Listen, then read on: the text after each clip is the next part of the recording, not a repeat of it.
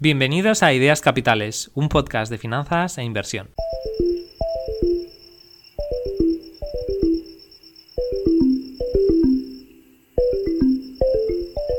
En el episodio de hoy hablo con Juan Suk.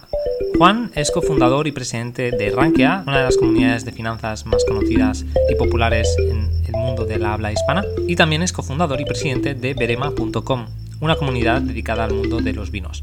Es doctor en Economía y profesor de Economía Aplicada en la Universidad de Valencia y autor del podcast Una vida invirtiendo en Rankia, uno de los podcasts, vaga a decir, que más me gustan, abarcando temas muy interesantes sobre el mundo financiero y de la inversión. En la conversación de hoy hemos hablado de muchos temas, por ejemplo, algunas de las ideas de Nassim Nicolás Taleb, autor de algunos libros tales como El cisne negro, Antifrágil o Jugarse la piel. También hemos comentado cómo ha evolucionado el estilo de inversión de Juan a lo largo de los años, lo que ha aprendido de la comunidad de Rankia, del panorama financiero actual en general y español en específico, así como de sus aprendizajes en sus proyectos empresariales. Espero que os guste este episodio. Para aprender más sobre Juan recomiendo encarecidamente que visitéis el su podcast, Una vida invirtiendo, ya que tiene episodios muy muy buenos y va a ser un buen complemento para acabar de entender cómo piensa Juan, sus ideas, aparte de que las conversaciones que tiene con todos los invitados que, que trae son muy interesantes. Demos paso a la entrevista. Muchísimas gracias, Juan, por aceptar la invitación a charlar hoy conmigo sobre, sobre inversión y, y finanzas. Nada, Mar, muchas gracias a ti por invitarme. Quería comenzar con, tus inicios en el mundo de, la bolsa y, de las finanzas, ¿no? Me gustaría que, me explicaras un poco, ¿no? Cómo, cómo, te adentraste en este mundo, ¿no? Eh, ¿Cuáles han sido, pues, a lo mejor, tus primeras influencias, inspiraciones o fuentes de aprendizaje? Bueno, yo creo que ya fue en la adolescencia cuando me empezó a interesar todo el mundo de la economía, ¿no? Quería entender, por ejemplo, una cosa que no entendía y que creo que hoy en día mucha gente no entiende, a pesar de haber estudiado económicas, era eh, cómo era esto de que, de que existía pobreza y se pasaba hambre en el mundo y, si los gobiernos podían imprimir billetes, pues porque no imprimían más billetes para poder pagar a toda la gente que tenía problemas, ¿no? Entonces era una cosa que, por ejemplo, me acuerdo ahí en la adolescencia, ¿no? Esto ya lo pensaba y decía, pues si al final el dinero es una cosa que imprime el Banco de España o el banco del país que sea, ¿por qué...? ¿por qué no se resuelve la pobreza con, con, impresión de más dinero y ya está, ¿no? Y así problema resuelto, ¿no? Ese era el tipo de cosas que me, que me generaban ah, bastante interés, ¿no? Y, es verdad que creo que la parte economía siempre estuvo presente, ¿no? Ya en el bachillerato y tal. Eh, al final, cuando decidí estudiar la carrera, pues estudié económicas y ahí ya fue cuando profundicé mucho más, ¿no? Pero es verdad que la parte de finanzas, porque claro, economía es muy amplia, ¿no? Ahí se tocan muchos temas. Y es verdad que la parte puramente financiera, desgraciadamente, en las facultades de economía, pues no se toca demasiado. Y encima no se toca por parte de gente con experiencia de mercados, se toca por parte de, mucho académico, pues que toca de oído, ¿no? Es decir, ha estudiado muchas teorías, hay muchas matemáticas financieras, pero la realidad es que tienen, en la mayor parte de casos, salvo honrosas excepciones, suelen tener muy poca experiencia de mercados, ¿no? Entonces yo realmente cuando voy de verdad a aprender eh, finanzas, será cuando eh, lancemos el proyecto de Rankia en el 2003. Es decir, una vez que ya acabé la carrera de económicas, posteriormente hice el doctorado, y una vez que hice el doctorado, pues acabé sacando una plaza de profesor en la Universidad de Valencia de, Economía, ¿de acuerdo? Y estuve durante unos años pues eh, haciendo mi investigación y mi, carrera académica y en el año 2000 pues eh, decidí colaborar en la creación de un proyecto que inicialmente era una pequeña consultora de desarrollo web y que posteriormente de ahí salió un primer proyecto propio que fue eh, Berema.com, que es una comunidad de vinos y gastronomía, y posteriormente en el 2003 se crea una segunda comunidad, en este caso es una comunidad financiera como va a ser Rankia, ¿no?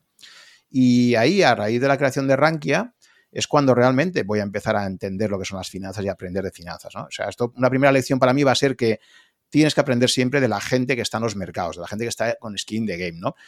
Que te haga las preguntas adecuadas y luego tú ya buscarás las soluciones. Entonces, desgraciadamente, el mundo universitario es al revés, ¿no? Tú en el mundo universitario eres un estudiante, llegas allí y te dan las respuestas, pero es que tú no te has hecho las preguntas. Entonces, claro, em, a no ser que, que no fue mi caso, a no ser que tú ya en la época de la universidad, pues ya empieces a invertir, ya tengas ese gusanillo, realmente mm, las asignaturas que encuentras en la facultad de, economía, pues desgraciadamente no, no te aportan mucho por ahí, ¿no?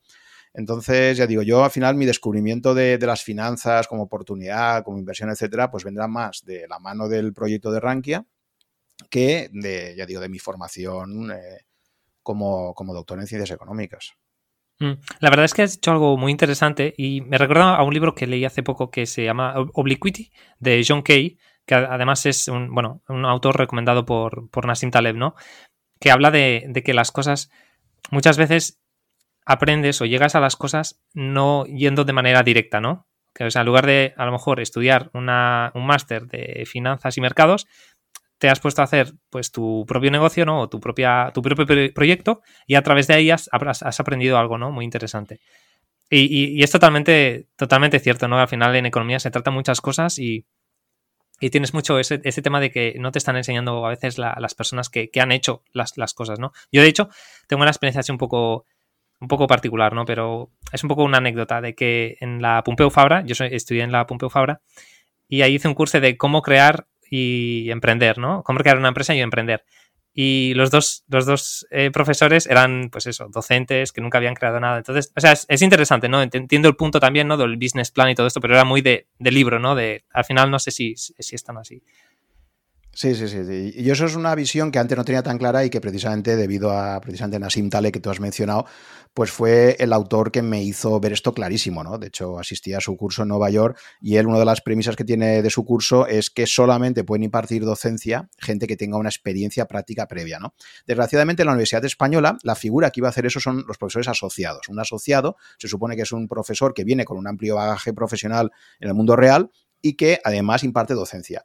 Pero, como digo, eh, la figura está muy bien concebida como tal, pero desgraciadamente en España eh, los asociados al final se han convertido en una forma de tener profesores baratos. ¿no? Entonces, eh, realmente no se cubre esa función. Entonces nos encontramos, pues, pues eh, bueno, ya digo, creo que, creo que es un problema ¿no? de, la, Universidad Española y, desgraciadamente también de otras muchas universidades, ¿no? donde predomina mucho la teoría, donde por encima de todo se busca la publicación científica y no tanto la experiencia real. Entonces, efectivamente, te toca esperarte típicamente hasta un MBA que así como, por ejemplo, en la Universidad Española pues no, destaca especialmente, pues los MBAs en España, el IES, el Instituto de Empresa o ESADE, pues sí que tienen bastante prestigio a nivel internacional. Y te toca, después de una amplia carrera, esperarte a llegar a un MBA con un coste elevado para que parece que por fin te encuentres con profesores que tengan esa experiencia práctica, ¿no? Entonces es un poco triste todo eso. Por lo tanto, al, estudiante interesado en finanzas, pues le toca mucho investigar por su cuenta. Y la gran ventaja que tenemos hoy en día, que yo, por ejemplo, no tenía cuando estaba estudiando en los años 80, en la segunda mitad de los 80, es que hoy en día tenemos Internet, ¿no? Esto no existía en aquella época, entonces en aquella época el que tenía interés de estudiante por seguir un poco los mercados, pues o se compraba el expansión o el cinco días o la parte de economía de los periódicos eh, correspondientes o, ya no tenía más. ¿no? Para mí Internet ha sido una revolución porque ha permitido a cualquier inversor desde su casa con, ganas pues empezar a, descubrir qué es esto los mercados, incluso poder llegar a operar. ¿no? Pero esto no existía antes, entonces por eso digo que no podemos comparar las nuevas generaciones con lo que teníamos nosotros allá en los años 80 y 90, ¿no? donde empezaban a hacer Internet. ¿no? Mm, totalmente. De, hecho, eh, mencionas algo muy, muy interesante porque yo creo que esto que has dicho, ¿no? De que si alguien se interesaba, pues podía empezar pues, con los periódicos estos especializados y todo eso. Eh, y una cosa sobre, sobre la que estoy bastante sorprendido es que en España hay mucha tradición de invertir en acciones. Que, por ejemplo, si una persona interesada en los mercados hace 10, 15, 20 años o incluso más se hubiera empezado a interesar por ellos, eh, el tema de la indexación no sé si lo habría llegado a tocar, ¿no? Porque aquí tenemos fondos o sea, es un país de tradición de fondos activos, además bastante caros, con comisiones muy altas. Em, entonces, no sé si, bueno, es solamente una reflexión, ¿no? De decir que, al final puede ser que incluso si te intereses, puedes llegar a un camino equivocado o complicado, ¿no? Porque, bueno, al final todos sabemos los problemas de la gestión activa, ¿no? Claro, es que las herramientas que tenemos hoy en día para poder invertir, la gama de oportunidades no tiene también absolutamente nada que ver, mm, pero no digo ya con el año 2000 o el año 90, sino con el año 2010. O sea, Pensemos que los fondos de Vanguard, por ejemplo, han llegado a España para el particular, para el, inversor eh, pequeño, pues yo creo que llevarán cinco años en el mercado y encima muchos de ellos aún están con restricciones, o sea, hay pocas comercializadoras, en algunos casos te obliga a invertir con un mínimo de 100.000 euros para poder acceder. Eh, entonces, solamente la, aparición de fondos como los de Vanguard, la aparición de nuevos gestores automatizados que han surgido también estos últimos cinco años, es lo que ha permitido al pequeño inversor poder acceder al mundo de la inversión. Hasta entonces, mm, por mucho que tú hubieras leído a Jack Bogle y a los Bogle Gs, etcétera, realmente decías, vale, esto está genial, la teoría, pero ¿cómo invierto, no? Como particular, ¿no? Entonces, efectivamente, creo que ha habido un cambio radical de los años 80 hasta ahora, en estos 40 años, lo que ha ocurrido ha sido no solamente que ahora, gracias a Internet, cualquiera puede informarse mucho mejor, para mí, desde luego, fue un auténtico descubrimiento, lo he contado en, lo he contado en un episodio que grabé con Luis Martín Caviedes, eh, cómo descubrimos Internet en los años 90 y precisamente como para mí eso fue, o sea, hasta entonces, por ejemplo, te comprabas un ordenador y dependías de la información que te daban las revistas de ordenadores de España, ¿no?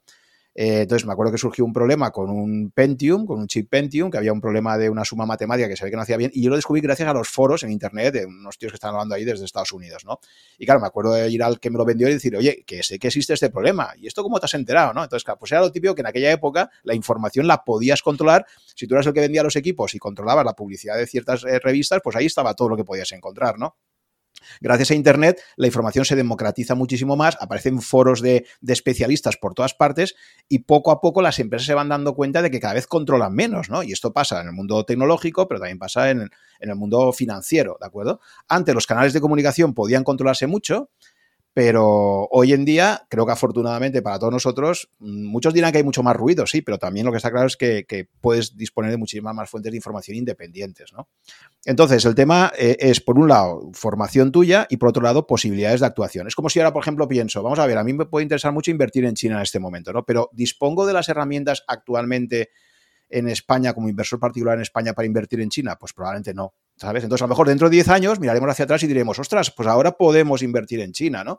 Ahora no, porque ahora tal y como está la bolsa china, que si Hong Kong, que si tal, pero entonces dices, voy, quiero estar expuesto a China, pero en este momento aún no dispongo de los instrumentos financieros adecuados, ¿no? O por ejemplo, a lo mejor puedo querer estar expuesto a Bitcoin, pero no de forma directa, no quiero comprar directamente Bitcoin, sino que quiero decir, bueno, quiero hacerlo de forma indirecta, a través de un ETF, no sé qué, pues a lo mejor resulta que la oferta actual financiera no te da ese instrumento. Por lo tanto, no basta con que tú tengas claro cómo quieres invertir, el qué, sino luego el cómo también, ¿no? entonces, si no dispones de las herramientas adecuadas, pues tienes un problema. Por eso ahí la innovación financiera lo que va haciendo es intentar encontrar esas necesidades del mercado e intentar cubrirlas, ¿no? Claro, y bueno, han cambiado mucho las cosas y supongo que también ha cambiado bastante tu estilo de inversión, ¿no? Hemos hablado sobre cómo te iniciaste en el mundo de las finanzas, ¿no? A través de, pues, de esos proyectos. Eh, pero ¿cómo, ¿cómo, empezaste a invertir y, cómo ha sido tu evolución como inversor? Porque tengo entendido ¿no? que empezaste de una manera y a lo mejor ahora estás invirtiendo de una manera un poco más distinta. Pues bueno, yo creo que para invertir lo que, lo que hay que entender sobre todo es que es una empresa, ¿no? Entonces sí que es cierto que a mí, por ejemplo, la parte de bonos nunca me ha interesado, nunca me ha traído y sigue pasándome, y más ahora, o sea, ahora ya, aunque la fórmula tradicional te diga que una parte de tu, de tus inversiones las deberías tener en bonos como la, parte más segura, pues evidentemente con las actuales condiciones económicas, donde los bonos, muchos de ellos tienen rentabilidades negativas o ridículamente positivas, minúsculas, pues aún soy más descreído. Entonces, digamos que yo creo que sí que históricamente, como al final, pues eh, en mi familia ha habido una cierta tradición empresarial, em, he conocido lo que es una empresa, ¿no? Por dentro. Y, entonces siempre he tenido muy claro que invertir en empresas podía ser una buena idea, ¿no? Una buena idea a largo plazo, si invertías en las empresas adecuadas. También tengo la, experiencia negativa de, por ejemplo, pues tener un abuelo eh, que, en la herencia le dejó unas acciones a mi familia y, lo acabaron perdiendo todo. O sea, y de hecho, por ejemplo, pues, mis padres siempre han dicho, vamos a ver, las inversiones en bolsa son un desastre, es mucho mejor comprar piso y tal, ¿no? Esto es lo que pasaba en los años 70. ¿Qué ocurría en aquella época? Que tú, a finales de los 60, primero de los 70, que hubo un pequeño boom de la bolsa española, eh, comprabas acciones de la empresa X, Y o Z y te olvidabas, ¿no? Y luego descubrías que esas empresas habían desaparecido. Entonces, una bolsa siempre muy pequeña, con poca liquidez, con pocos valores, y entonces es comprensible que el inversor español, pues en general, eh, haya preferido mucho más invertir en inmuebles que invertir en bolsa, porque eh, en aquella época, volvemos al tema de los instrumentos, tú en aquella época no podías comprarte la bolsa americana, solo podías comprar los valores que habían en la bolsa española, ¿no? Esencialmente.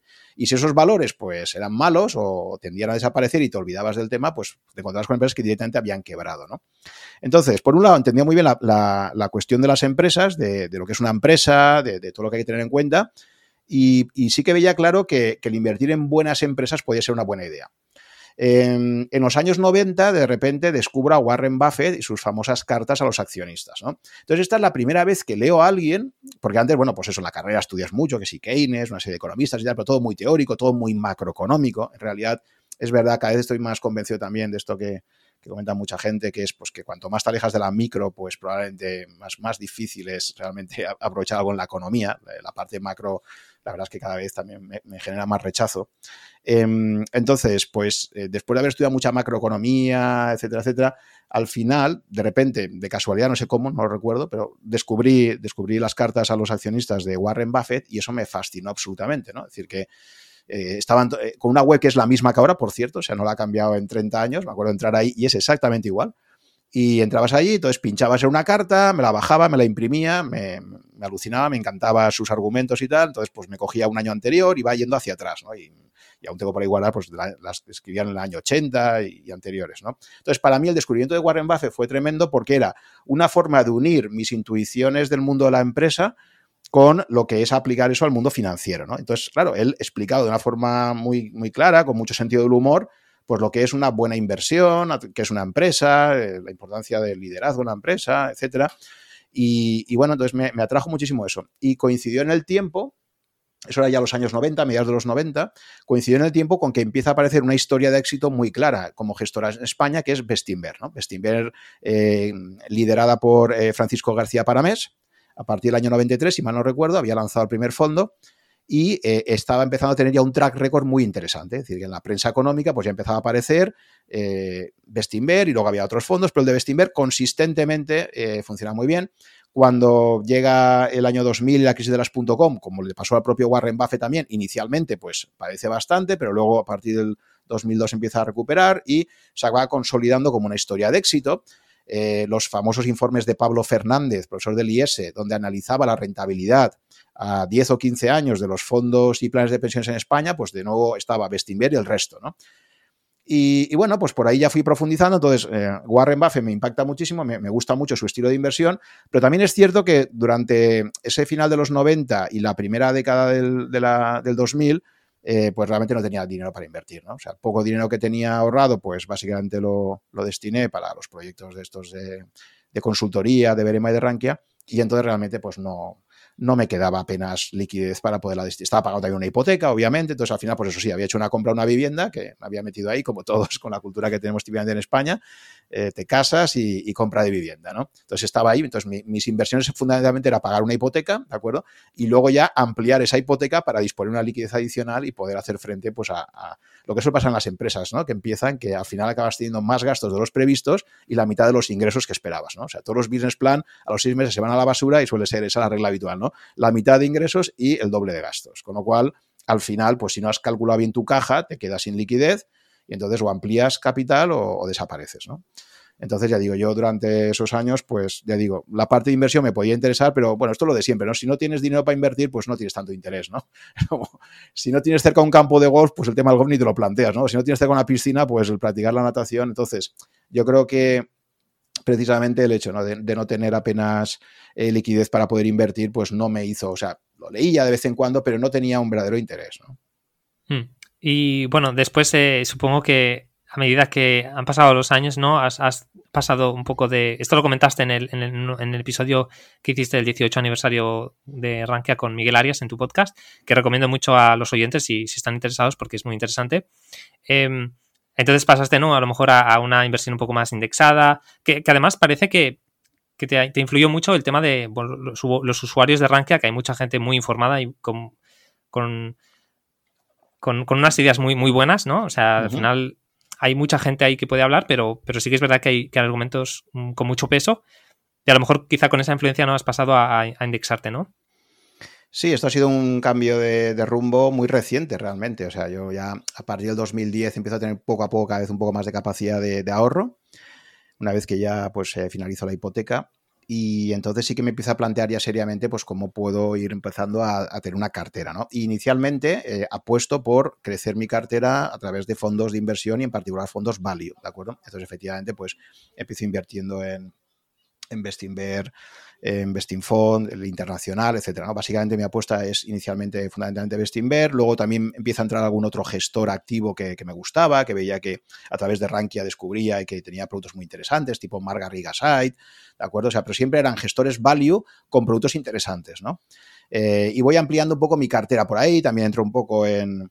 en eh, este fondo británico también muy famoso, ¿no? El, Terry Smith, el, el, Fans Smith, efectivamente, también entro ahí. O sea, que voy picoteando un poco, voy viendo aquellos fondos que también en Rankia se comentan más y que tienen más seguidores. Hay gente ahí súper formada que te da muchísima información y, ahí tiro efectivamente mucho de comunidad. También en las conferencias y charlas que damos, pues todo eso me sirve para, para eh, darme información. Y entonces, pues voy completando una cartera de fondos, pero esencialmente son todos fondos de gestión activa, efectivamente, y todos con un sesgo value bastante grande, porque para mí siempre el value es lo que me ha pareció que tenía más sentido, pues un poco por, esas enseñanzas de Warren Buffett y me parecía que eran cosas con, mucho sentido común, ¿no?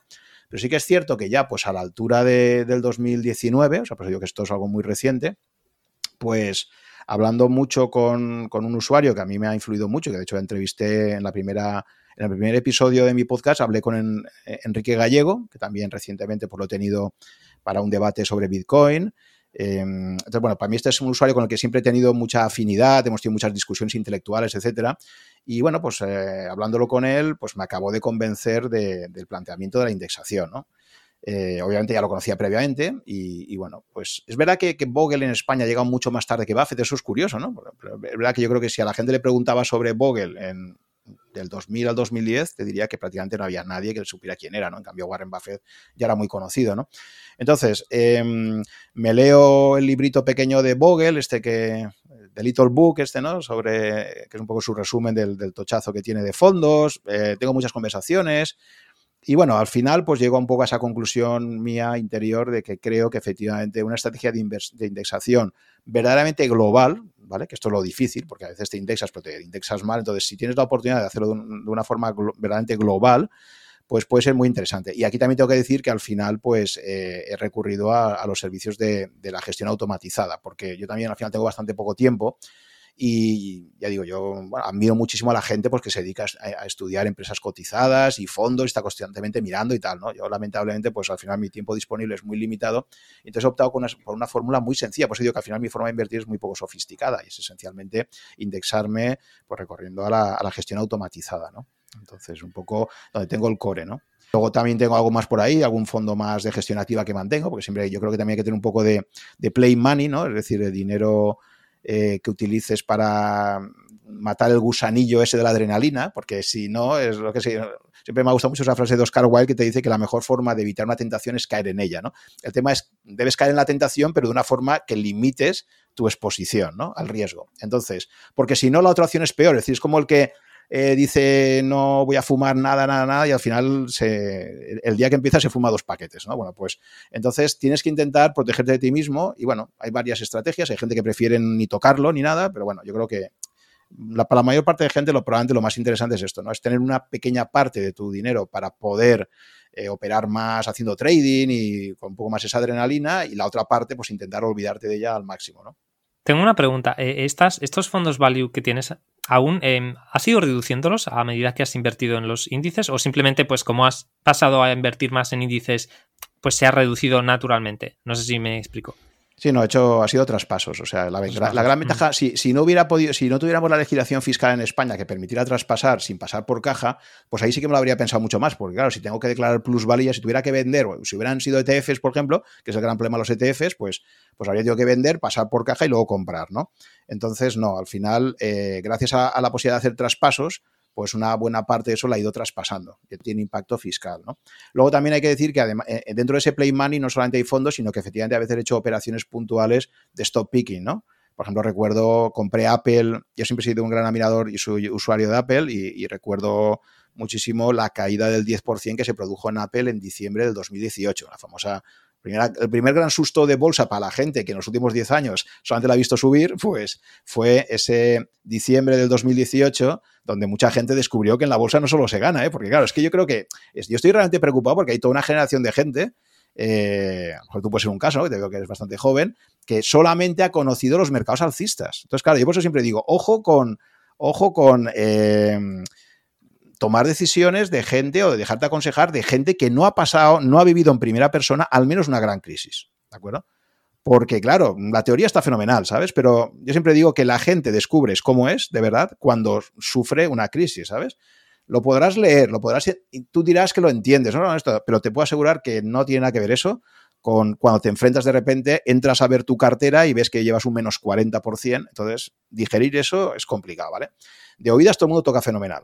Entonces, eh, en diciembre de 2018 fue una primera buena oportunidad para que la gente que lleva viendo años y años que la bolsa no para de subir, ¿de acuerdo? Pues de repente viera cómo se encontraba consigo mismo cuando entraba y veías ahí una caída importante. Y la segunda, el segundo gran momento de esto fue en marzo del año pasado, que efectivamente se produjo una segunda caída, pero también fue de muy pocos días. Entonces, claro, yo creo que quizás la mala lección que hemos sacado es, sí, hay caídas, pero no pasa nada porque esto en un mes ha recuperado. ¿De acuerdo? Eso es un poco el mensaje que yo me temo que se ha quedado muchos inversores nobles que dicen, bueno, sí, mira, aquí estos son unos agoreros, pero al final esto ya he visto que los bancos centrales vienen siempre al rescate y, lo arreglan todo, ¿no? Ojo, porque ha pasado dos veces y se ha recuperado muy rápido, pero nada nos garantiza que en la siguiente que haya caiga un menos 40 y se quede menor, con menos 40 mm, mucho tiempo, ¿de acuerdo? Es decir, que esto podría pasar, pero es muy difícil que esto lo interioricemos hasta que no lo has vivido. Cuando lo has vivido, luego ya realmente tienes el miedo metido y ya dices, ojo, ojo con esto, ¿no? Pero desgraciadamente solo podemos aprender a base de, de golpes, ¿no? Y y entonces sí que me preocupa que hay toda una generación de inversores muy jóvenes que, por ejemplo, piensan, claro, yo entiendo también ahora el atractivo de la indexación, porque claro, es que ahora el que se ha indexado en la última década, sobre todo al Standard Poor's 500, pues claro, dice, esto es un chollo, oye, macho, aquí pongo el dinero, me olvido de todo, la bolsa americana que va como un tiro, sí, sí, pero esto, esto es un caso particular de la historia, ojo. De hecho, has, tocado varios temas interesantes. Eh, este último me hace gracia porque me recuerda a una conversación que, que tuve hace poco con un amigo que bueno, yo estoy estudiando el, para, los exámenes del programa CFA y, mi amigo pues no tiene ni formación en, finanzas ni nada, ¿no? Y no, invierte.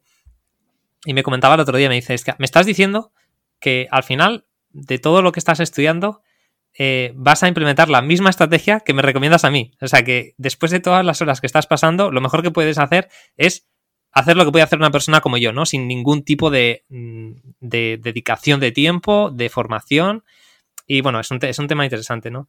Eh, y luego también has tocado el, tema de, las caídas. Eh, yo es verdad, yo soy eh, empecé a invertir hace tres años aproximadamente.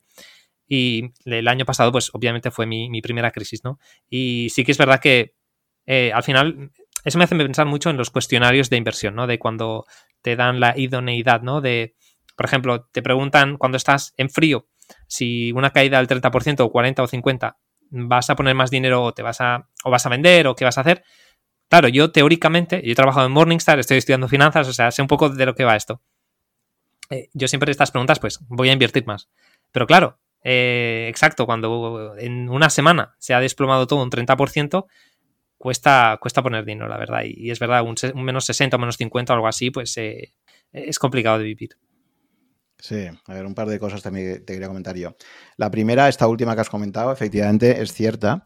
Yo me acuerdo mucho, hay, un librito por ahí excelente de, Sánchez, Rafael Sánchez Ferlosio, que es un escritor que me, gustaba mucho. Y me acuerdo que contaba un relatito así muy, muy divertido que decía que cuando iba en el tren y tenía al lado a un tío que hablaba muchísimo y otro que estaba totalmente callado, ¿no? Y decía, no sé por qué pienso siempre que este tío que está aquí hablando, que parece que sea un Superman, que el tío ahí hago esto, hago no sé qué, tal, si dice, si de repente hubiera un accidente del tren y estuviera a punto de descarrilar, el tío que habla mucho de repente se quedaría bloqueado, no sabría qué hacer, y ahí tengo al lado un tío que está callado, que no dice nada, y a lo mejor este de repente sería el que reaccionaría y el que actuaría de la forma eh, mejor posible, ¿no? Es lo que decimos de hablar o actuar, ¿no? Y entonces, efectivamente, e, esa historia la, digo porque yo también creo que me pasa un poco lo mismo con los inversores, ¿no? ¿De acuerdo? O sea, uno, por eso a mí yo tampoco creo para nada en las encuestas de opinión. Y de hecho, tengo grabado un episodio reciente con Samuel Hill sobre el libro Alquimia, donde precisamente eh, el autor del libro viene a decir esto, ¿no? Ojo con los estudios de mercado, porque, o sea, si hubieran hecho un estudio de mercado para la, bebida Red Bull, pues mm, probablemente nunca habría sido al mercado y fue un gran éxito. La gente preguntaba y decía, esto está malo, esto es caro, no sé qué. Entonces, ojo con lo que la gente declara. Yo creo muy poco en lo que la gente dice y sí creo en lo que la gente hace. Es como si te preguntan, ¿tú conduces bien? Pues todo el mundo que va a decir, ¿no? Pues sí, sí, yo conduzco. Y luego te ponen un vídeo y dicen, mira, lo que estás haciendo, ¿no? Entonces, eh, creo muy poco en que nosotros realmente seamos honestos con nosotros mismos. Y por lo tanto, efectivamente, estoy totalmente de acuerdo contigo, Mark, en que esas preguntas que se hacen hoy en día de idoneidad, me parece todo bastante fariseo, o sea, sinceramente, o sea, eso es burocracia, crear barreras de entrada para, muchísima gente, porque al final la gente, ¿y usted cuando la bolsa caiga? Eh, no, no, yo, yo, esto sí, esto es una oportunidad, no sé qué, sí, una oportunidad y luego ese día está que, que ha dado la orden de venta de todo, ¿no? Entonces, mm, creo muy poco en lo que la gente dice y creo mucho más en lo que la gente hace o en lo que aprende cuando ha pasado por cosas, ¿no? Entonces, a lo mejor si las preguntas del test de idoneidad serían, fueran del tipo de, ¿ha vivido usted una caída del 20% de su inversión? Por ejemplo, ahora hay algún gestor automatizado, eh, como Indexa, por ejemplo, que ha introducido un dato muy interesante, ¿no? Y es el de cuál ha sido el máximo drawdown que tú has sufrido. Te lo dice ya, o sea, tú entras, ves tu carterita y te dice máximo drawdown que es por el que has pasado, ¿no? Y entonces dices, ostras, pues en mi caso, por ejemplo, un 28%. Eh, tenía un, drawdown del 28% y no vendí, ¿no? Pues eso ya empieza a ser una información relevante, ¿vale? Y esto es lo que comentan eh, gente de la gestión automatizada, que dice, oye, estamos contentos porque ya hemos pasado por un marzo de 2020, hemos pasado por un diciembre de 2018 y la mayor parte de nuestros inversores no han sacado el dinero. Entonces ahí ya empieza a haber una evidencia empírica de que la gente ha entendido el mensaje y no ha actuado de una forma eh, irreflexiva, etcétera, ¿no? También me gusta mucho la idea que tuvieron en Indexa también, de sacar la carta contigo mismo. O sea, tú, tú estás ahí, te escribes una carta en frío, tranquilamente diciéndote, oye, Mark, que, que sepas que el día que los mercados caigan una animalada, yo me recuerdo a mí mismo que no debería vender justo en ese momento porque ahí es cuando no hay que vender y, y te escribes una carta y entonces el día que te entran las ganas de vender le vas a dar al botón y te sale tu carta y te dice, vale, si quieres vendes, pero léete primero lo que tú te escribiste a ti mismo hace, hace un tiempo, ¿no? Pues eso también me parece una idea muy brillante precisamente para para intentar protegerte de ti mismo, ¿no? Entonces, yo estoy de acuerdo contigo en que efectivamente los test de idoneidad, si son meras declaraciones de intenciones, donde una persona no lo ha vivido en primera persona, pues de poco sirven, la verdad, porque la gente va a siempre infravalorar cómo se va a sentir. O sea, eh, es como preguntar a un emprendedor. ¿no? Si tú le preguntas a un emprendedor, eh, ¿tú sabías o esperabas lo que te iba a pasar en tal? Y dice, no, si lo llego a saber, la mayor parte no lo habrían hecho, ¿de acuerdo? Esto es así, o sea, entonces, eh, uno siempre tiene que ser un optimista, o sea, por eso siempre digo que los emprendedores son eh, esencialmente optimistas, tienes que ver la botella medio llena, porque si no eres optimista ya de partida, pues no vas a poder aguantar eh, todo lo que te va a venir, ¿no?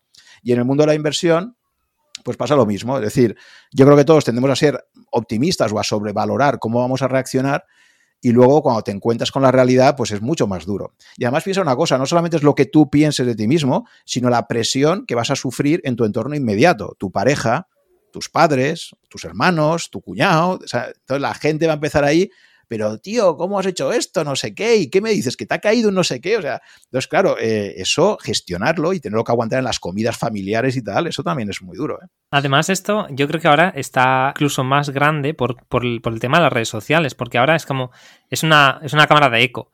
Por ejemplo, si ahora, si mañana cayesen otra vez las bolsas, pero bueno, ya, ya se vio en, en marzo, tú entras en Twitter y estas personas que estamos en el mundo de las finanzas, todo el mundo está hablando de las caídas, todos son números rojos, ¿no? Es que al final es te tienes que, que, salir un poco y de hecho una, cosa que a mí me ayudó mucho el, en marzo del año pasado, que no vendí, aporté un poco, pero no suficiente, ahora en retrospectiva pensé que debería aportar un poco más, porque la caída fue bastante grande, ¿no?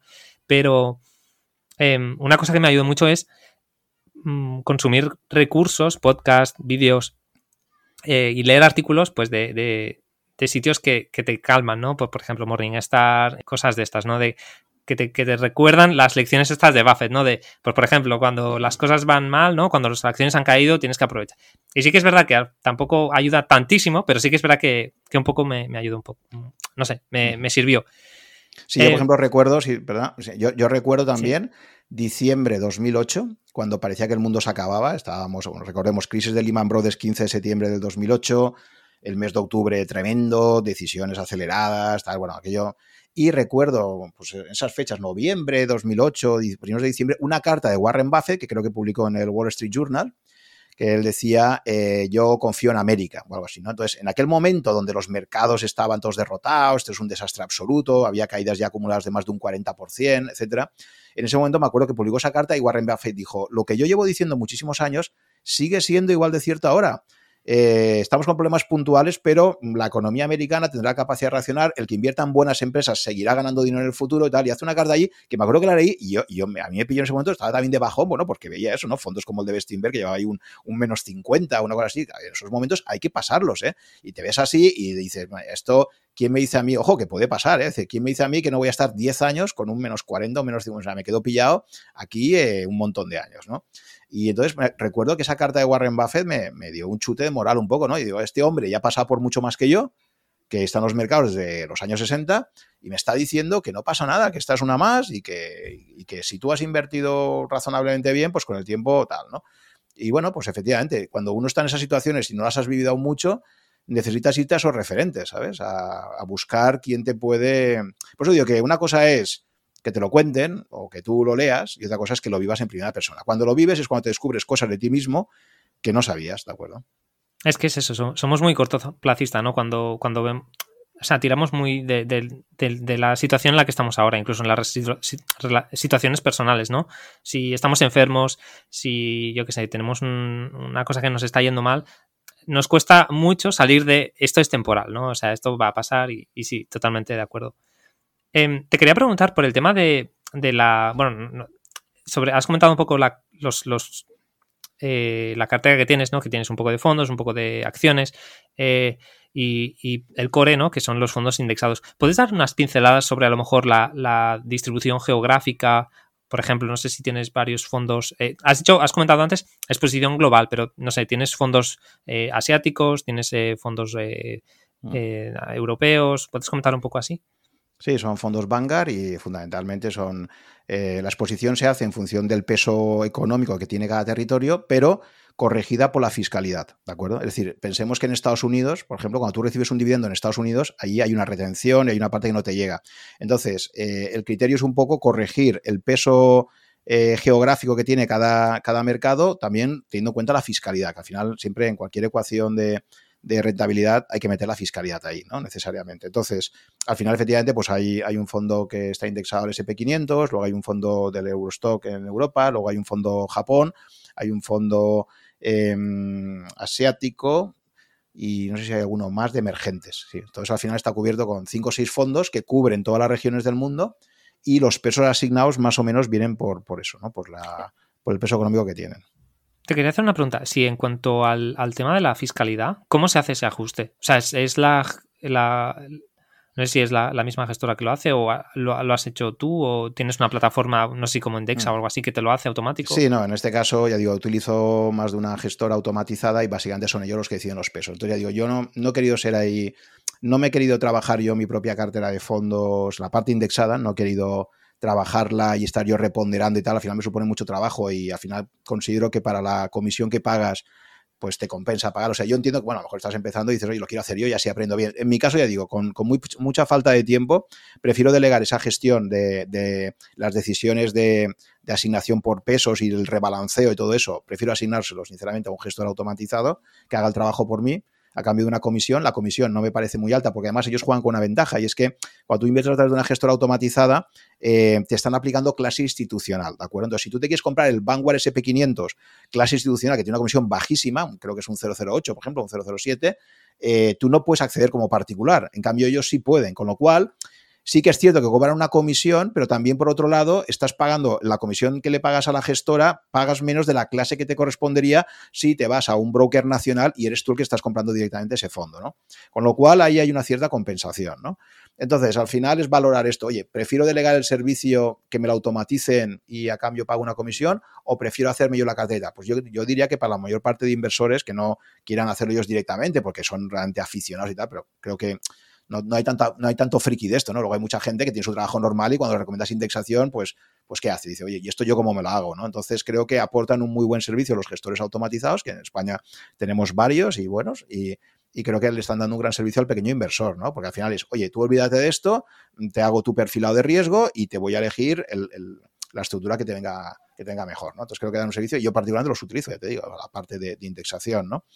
Em, entonces, bueno, pues los pesos los, deciden ellos en base a, pero vamos, los criterios, por lo que tengo entendido, son estos, ¿no? Son asignación en función del, peso económico que tiene cada territorio y luego corregido por fiscalidad si hay alguna zona en la cual la fiscalidad nos penaliza más a los inversores españoles, ¿no?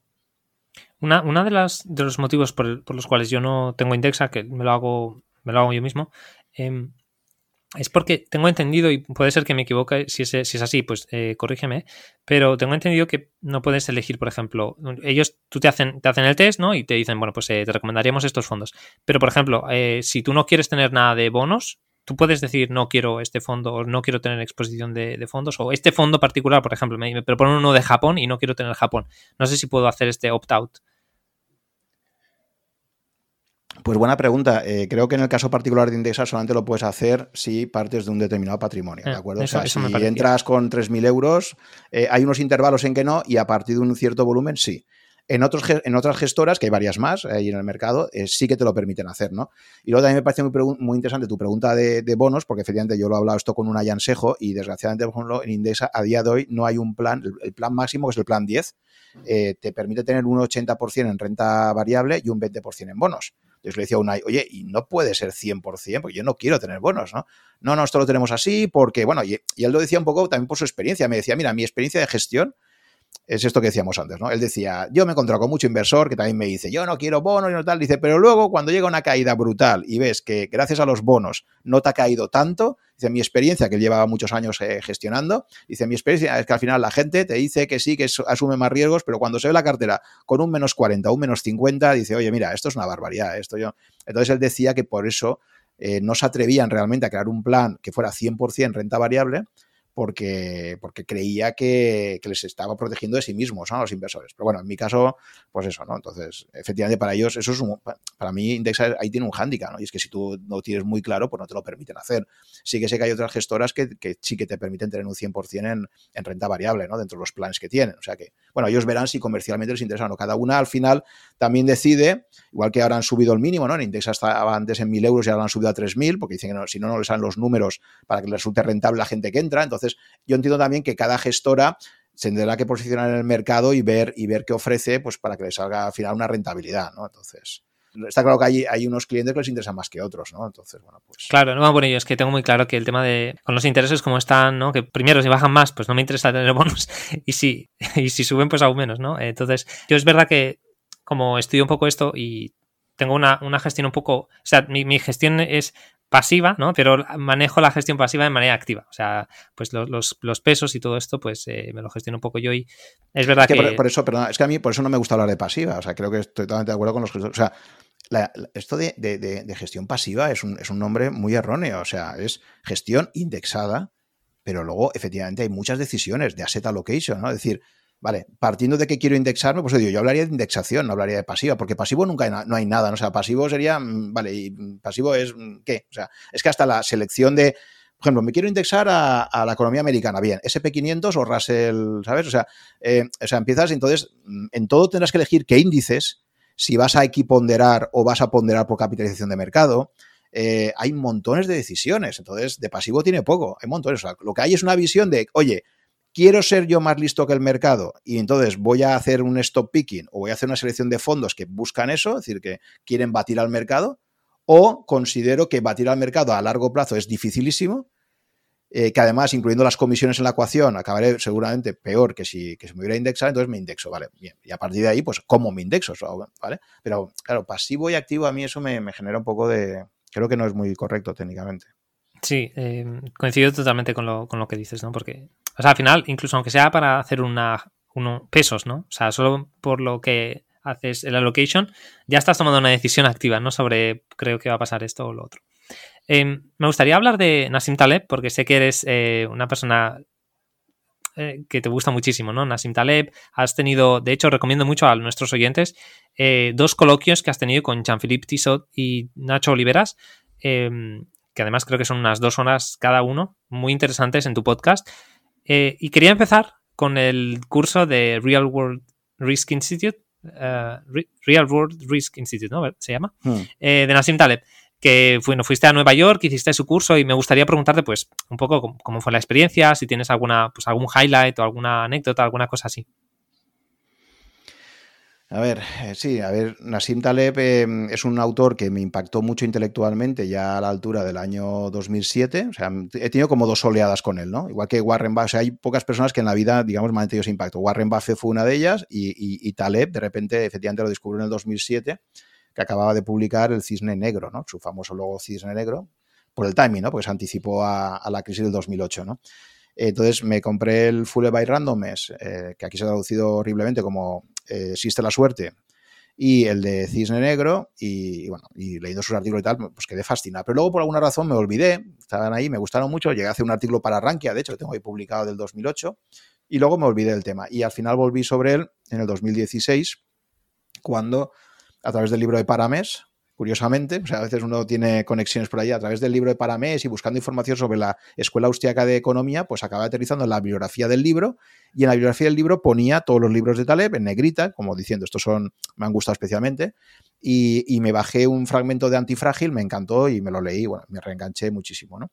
Y a raíz de eso, pues mm, sentía tanta admiración intelectual por el autor, eh, de hecho, la cuenta actual que tengo en Rankia, eh, la que utilizo ahora principalmente en Twitter, porque tengo una más para el mundo del vino y otra para finanzas, esta que tengo, digamos que básicamente inicialmente la creé para, seguir a, Taleb, ¿no?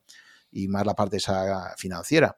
Y, entonces, bueno, pues como consecuencia de todo esto, vi que tenía unos cursos allá y a la altura del 2018 eh, me apunté a uno de estos cursos, ¿de acuerdo? Entonces él hace dos o tres cursos al año en Nueva York, donde reúne a gente especialista en gestión de riesgos e inversiones son gente que ha trabajado, por ejemplo, junto con Nassim eh, Taleb está Robert Frey, que estuvo trabajando con Jim Simons, el famoso Jim Simons de Renaissance. Entonces, este es un catedrático de matemáticas de Stony Brook, que, estuvo trabajando allí en Renaissance. Eh, también trabaja en este seminario, también participa eh, un, catedrático francés que se llama Rafael Doudani, que también está en Stony Brook, otro matemático importante, ¿no?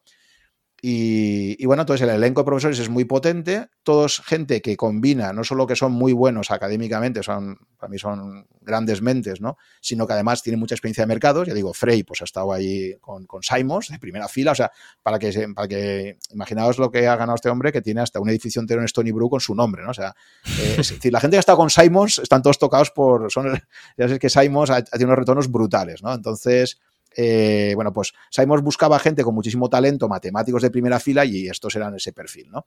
Eh, Taleb también es un grandísimo matemático, que la gente se cree que escribe, o sea, él, sobre todo es, un matemático, ¿no? Entonces, por eso desdeña tantísimo a los economistas. Eh, entonces, bueno, pues asistí al curso y, y, la verdad es que el curso es muy interesante, no solo ya por las clases en sí, porque las clases, bueno, pues al final tampoco te cuenta mucha cosa nueva que no esté en sus libros, ¿no? Sino sobre todo yo que también quería vivir la experiencia de conocerle de cerca, a él y a todo el equipo de profesores, y luego también a los estudiantes, ¿no? Entonces, quizás la parte más interesante de, ese viaje fue todo el networking que se hacía alrededor del curso, ¿no? Como suele pasar mucho, ¿no? Tú vas a una feria, la gente se cree que vas a la feria o a un congreso por escuchar a los ponentes, ¿no? Y casi siempre el mayor valor añadido de una feria o de un congreso es todo el networking y todo lo que ocurre fuera del programa oficial, ¿no? Pues aquí pasaba lo mismo. Claro, tú imagínate mayo en Nueva York, eh, la jornada era súper intensa porque era de 8 de la mañana, bueno, empezaba a las 9, pero tienes que llegar pronto, a las 8 y cuarto, si no llegabas no cogías sitio. Estaba que yo, bueno, cogías, pero al final de todo, ¿no? Entonces, eh, llegabas prontito y era desde las 8 y poco hasta las 5 de la tarde, un non-stop donde comíamos allí en la sala, o sea, hacías la típica parada que ahí te tomas un poco de comida y sigues.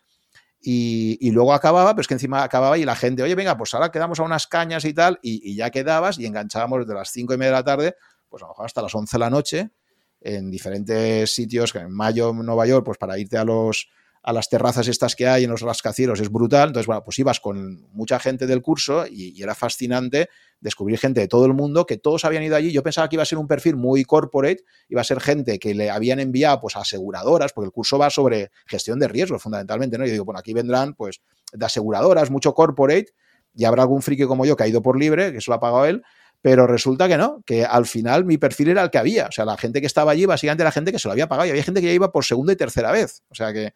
Entonces era un ambiente muy, muy curioso de gente de todo el mundo, gente que viajaba, de Rusia, de Sudáfrica, de eh, Argentina, de todas partes, ¿no? Entonces había gente de todo, entonces era muy enriquecedor, porque era, cada uno te contaba su historia, por qué estaba allí, qué hacía y tal, ¿no? Y luego hay toda una comunidad detrás de eso. O sea, ahí tenemos nosotros un grupo, un grupo eh, de WhatsApp y ahora en Signal que, por ejemplo, pues los exalumnos ahí estamos en contacto y. Entonces, bueno, creas un networking muy interesante, ¿no? Qué, qué, qué, bueno. La verdad es que una, de las preguntas que te quería hacer, pues ya me la has respondido, ¿no? Que era si realmente, pues cuál es el valor, el valor añadido, ¿no? Y si valía la pena y lo volverías a hacer sabiendo, pues, cómo ha sido. Pero queda bastante claro que, que el tema del networking y, la comunidad es un, un, gran atractivo, ¿no? Y al final, pues, al final, bueno, si alguien se lo puede permitir, tampoco, tampoco es tantísimo dinero, ¿no? Que es bastante dinero, pero bueno, que eso ¿Ah, ya depende de cada uno. Sí, sí, es bastante ah, mucho dinero. Pensé que eran unos 3.000 o algo así. Ahora son 3.000 porque es online. Cuando era presencial era 5.900. O sea que una semanita más luego métele ahí el vuelo y la estancia. O sea, te plantas fácilmente en 7.000 euros, ¿sabes? Una inversión significativa, ¿sabes? Hay que decirte que... Pero bueno, ya digo, eso cada uno en su momento de la vida. Yo no me lo habría podido hacer hace unos años. Pues ahora ya dice, oye, pues mira, quiero es esto que dices. Quiero y aparte luego a veces te da un retorno muy interesante, ¿sabes? Nunca sabes, cuando inviertes en algo, luego qué retorno te puede dar. Entonces... Mm. Especialmente si, si eh, tiene que ver con gente, ¿no? Puede ser que conozcas a alguien pues, que te cambie la, vida, mm. literalmente. Sí, por ejemplo, eh, luego, mira, paradojas de la vida. Lo último que ha pasado, lamentablemente, pues ahora en las últimas semanas, precisamente, em, pues está habiendo una, guerra dentro de, todos los seguidores de, de Nassim Taleb, porque, bueno, pues el hombre se ha radicalizado mucho con el tema de Bitcoin, ¿de acuerdo? Desde que pasó el COVID en febrero, pues de repente él que había hecho el prólogo del famoso libro El patrón Bitcoin de idea Namus, ¿de acuerdo? Que es el que lo prologaba, los dos son libaneses y parece que un poco le hizo el favor, pues yo no sé si ha pasado algo entre ellos a nivel personal o qué, pero la realidad es que eh, Taleb de repente pues se ha puesto en un plano súper radical anti-Bitcoin, eh, yo creo que hay una parte ahí emocional también. Habrá una parte que, vale, que entiendo que tiene una serie de argumentos, que básicamente quiere proteger a toda la gente joven que está entrando ahora y que, que diciéndoles, ojo con esto, ¿no? Hubo una subida muy rápida y tal. Hay una serie de argumentos que puedo entender, pero bueno, él tiene un carácter que yo ya conocía muy bien, que es muy, muy fuerte. Eh, y, por ejemplo, me parece un episodio bastante triste, pues que con Ricardo Pérez Marco, que yo lo conocí precisamente por ser ponente de sus cursos, pues bueno, ahora en, Twitter eh, han acabado, vamos, bloqueándose mutuamente y, todo a raíz de Bitcoin. O sea, entonces, porque, porque Ricardo era, era ponente suyo en, la parte de Bitcoin que daba en su curso, y a raíz de todo esto, pues ha llegado un momento en que entre ellos se ha producido ahí un, choque frontal bestial, ¿no? Entonces sí que es verdad, pues que es una persona que tiene un carácter muy fuerte eh, y entonces, o sea, o sea, yo decir que, que efectivamente para mí es un poco triste, ¿no? Porque al final es una persona que admiro mucho intelectualmente, pero claro, como toda la vida, ¿no? O sea, la gente cuando lo conoces de cerca, pues todos tienen sus cosas buenas y sus cosas malas, ¿no? Entonces él es una persona con una personalidad muy fuerte y es muy de o estás conmigo o estás contra mí, ¿no? Entonces esa, esa personalidad que no tiene, por ejemplo, otros profesores como Robert Frey o, Rafael eh, Doudani, pues tiene un carácter completamente distinto, ¿no? Son mucho más. Pero, pero con Taleb sí que es muy, es muy talibán en el sentido, ¿no? Muy, muy radical, ¿no? Entonces, bueno, pues lamentablemente a mí me parece que, esa, situación que se ha producido a raíz de Bitcoin pues me, entristece, ¿no? Porque me valoro mucho a las dos personas, ¿no? pero bueno, la cosa está así. Entonces ahora pues eh, esa es la situación. Y entonces él ha pasado, además que es muy gracioso porque recuerdo que en los últimos episodios he hablado mucho de Bitcoin, ¿no? Y recuerdo que hubo una conversación que me encanta y que me gustaría algún día poder quizás desarrollar más en un podcast entre Michael Saylor y, Robert Bridloff, que hicieron ahí unos episodios.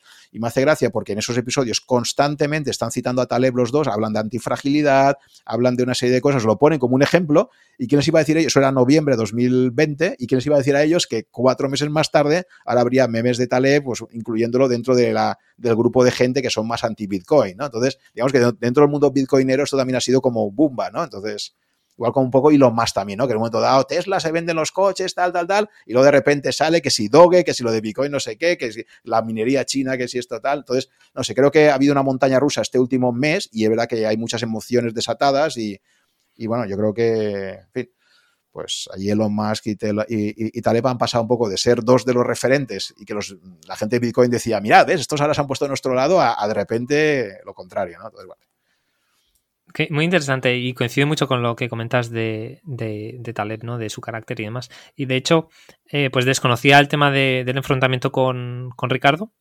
Em, pero bueno, sé, por ejemplo, y, es una cosa que te quería preguntar, ¿no? Que em, también, se han enemistado con mucha gente, ¿no? Tiene, pues, eh, como dices tú, o sea, en Twitter eh, se ha puesto en contra de muchísima gente y una de las personas que, con las que se enamistó, no sé exactamente cuándo, pero los últimos años, es Philip Tedlock.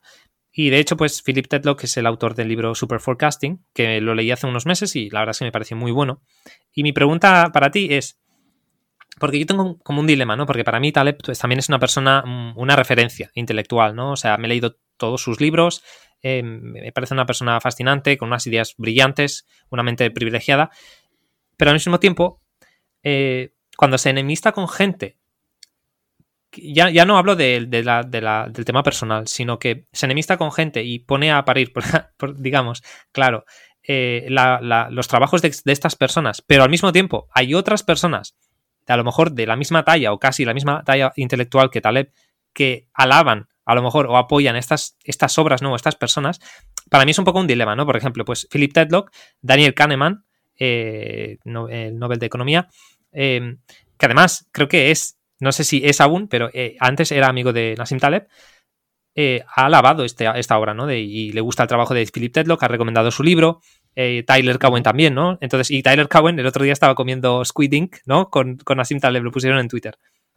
Entonces, para mí es un poco un, dilema, ¿no? A veces de decir, bueno, pues dos personas ah, o varias, ¿no? Que respeto mucho intelectualmente me gustan mucho, tienen visiones tan distintas sobre, sobre un tema. Y entiendo que es, que es, o sea, que es imposible, ¿no? Que la gente esté de acuerdo en lo mismo.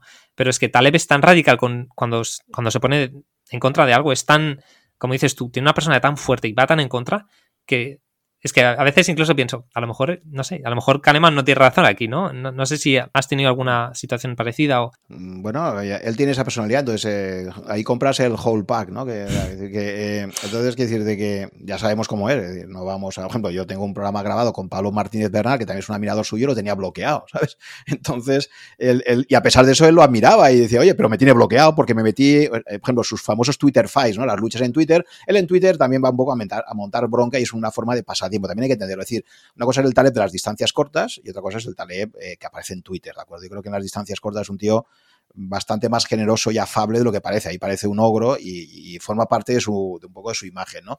Pero luego, obviamente, pues no es así, ¿no? Como persona creo que es un tío muy generoso y, que en las distancias cortas te da otra imagen completamente distinta. Pero, pero sí, en, Twitter es un matón, es un tío ahí cachas, con, que además el tío practica pesas y es el típico, pues un poco eh, este mató que se te acerca y dice, ¿tú qué pasa? ¿Conmigo me vas a...? Entonces, eh, intimida de esa forma, ¿no? Y creo que y siempre te amenaza con bloquearte y además ahora que ha hecho la cuenta privada, pues te bloquea ya entonces, eh, bueno, pues mm, eh, forma parte de su personalidad, ya está, y eso no se puede cambiar, ¿no? Eh, al final cada uno tiene que tener su propio criterio, evidentemente faltaría más, si no sería como un mesías, ¿no? Entonces que tú lees a la gente y que cada uno saca lo que te parezca interesante, ¿no? Y, bueno. relacionado con, esta, con esto que comentas y con, la, con lo que te he explicado antes, mm, una pregunta que te quería hacer era, em, ¿hay alguna idea de Taleb o algún tema con el que no estés de acuerdo o no coincidas. Eh, a lo mejor Bitcoin, como es un caso así más reciente y, creo que te interesa bastante y has hablado bastante de ello en, tu podcast, pero si tienes alguno, bueno, puedes hablar de Bitcoin, pero si tienes algún otro ejemplo, pues eh, también puedes comentarlo. Hmm. A ver, él tiene la, idea esta de la estrategia Barbell, eh, que se traduciría como, como pesas, ¿no? Son pesas, básicamente donde te dice que deberías tener el 80 o 90% de, tu, de todo tu patrimonio en cosas muy, muy, muy, muy seguras. Y cuando habla de eso, él lo concreta hablando de los bonos, en su caso, pues habla de, bonos del tesoro norteamericanos, o sea, bonos de la máxima calidad crediticia y tal. Y luego destinar un 10%, entre un 10 y un 20 máximo, a cosas muy, muy arriesgadas. Entonces es lo que él llama la estrategia eh, de extremos, de barbell, ¿no? Y es eso, es tener el grueso en algo que sea súper seguro y eh, la, parte esta de que yo decía play money, pues en algo que sea extremadamente arriesgado, ¿de acuerdo? Eh, claro, para, una, idea fundamental suya que me parece crucial y que muchísima gente no entiende y tal, es, es que precisamente él dice que un buen inversor siempre es aquel que estudia qué es lo que le puede arruinar, ¿de acuerdo? Eh, entonces, esto es, un, esto es un tema importantísimo, ¿no? Lo de la ergodicidad y todo. Entonces, precisamente siendo consecuente con ese planteamiento, pues me parece bien que digas efectivamente, ¿no? la primera regla número uno de un inversor es no perder el principal que pueda seguir jugando en el futuro. Porque si yo asumo, eh, por ejemplo, ahora con el propio Bitcoin, que entiendo su, crítica, porque es verdad que hay muchísima gente joven que en estos últimos meses, a raíz de la fuerte subida que ha tenido eh, todas las monedas cripto, pues mucha gente ha dicho, pues lo de siempre, esa ansia por querer hacer la cosa rápido, ¿no? Entonces, una persona que está empezando, que tiene mil euritos y tal, pues antes a lo mejor se metía a operar en trading de no sé qué, de Forex, y ahora la última moda ha sido las criptomonedas, ¿no? Oye, pues si Doge de repente me hace un 500%, si Bitcoin me sube un 50% en un mes, no sé qué, joder, esto es la leche, ¿no? Entonces creo que por eso, esa gente que está empezando a invertir, que buscan ganancias rápidas, que quieren esa adrenalina del retorno rápido, pues han acabado muchos en criptomonedas. Y entiendo la crítica que hace Taleb diciendo, ojo, que muchísima gente se va a arruinar aquí, que no se dan cuenta de que han entrado a precios altos y tal. ¿no? Entonces, como todo, hay que entrar con cuidado, eso está claro. Pero es que creo que esa crítica no es exclusiva de Bitcoin, aplica a cualquier tipo de inversión especulativa, ¿no? Entonces, em, en concreto, su estrategia Barbell, esta que él plantea, yo recuerdo que le hice una pregunta, ¿no? Que no me contestó al final en el curso.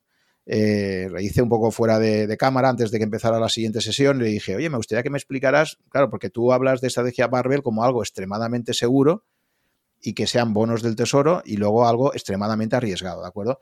Digo, pero ¿qué ocurriría si lo que tú consideras extremadamente seguro deja de ser seguro, ¿no? Porque yo creo que algo que hemos aprendido en los últimos 15 años es que no hay nada realmente seguro. ¿Quién nos iba a decir a nosotros que un bono del Tesoro americano le iban a bajar la calificación de AAA a AA, ¿no? Que ya ha pasado en algunas agencias de rating, ¿no?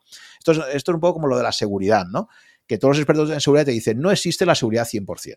Existe la seguridad 99% máximo, 98%, pero el concepto de seguridad nunca puede ser un 100%, ¿no? Pues esto aplica también a las finanzas. No hay nada completamente seguro. Entonces, yo le dije, eh, le pregunté, ¿qué pasaría con la gente que aplica estrategia Barbell y que, por ejemplo, en el 2007 esa estrategia Barbell en Europa, porque nosotros no tenemos bonos del Tesoro americano, no nos conviene invertir por el, efecto de divisa. Eh, si tú en Europa esa estrategia Barbell la traduces en quiero comprarme bonos soberanos de Estados miembros de la eurozona y te haces una carterita con diversos bonos, incluyendo bonos griegos, bonos italianos, bonos españoles, bonos tal.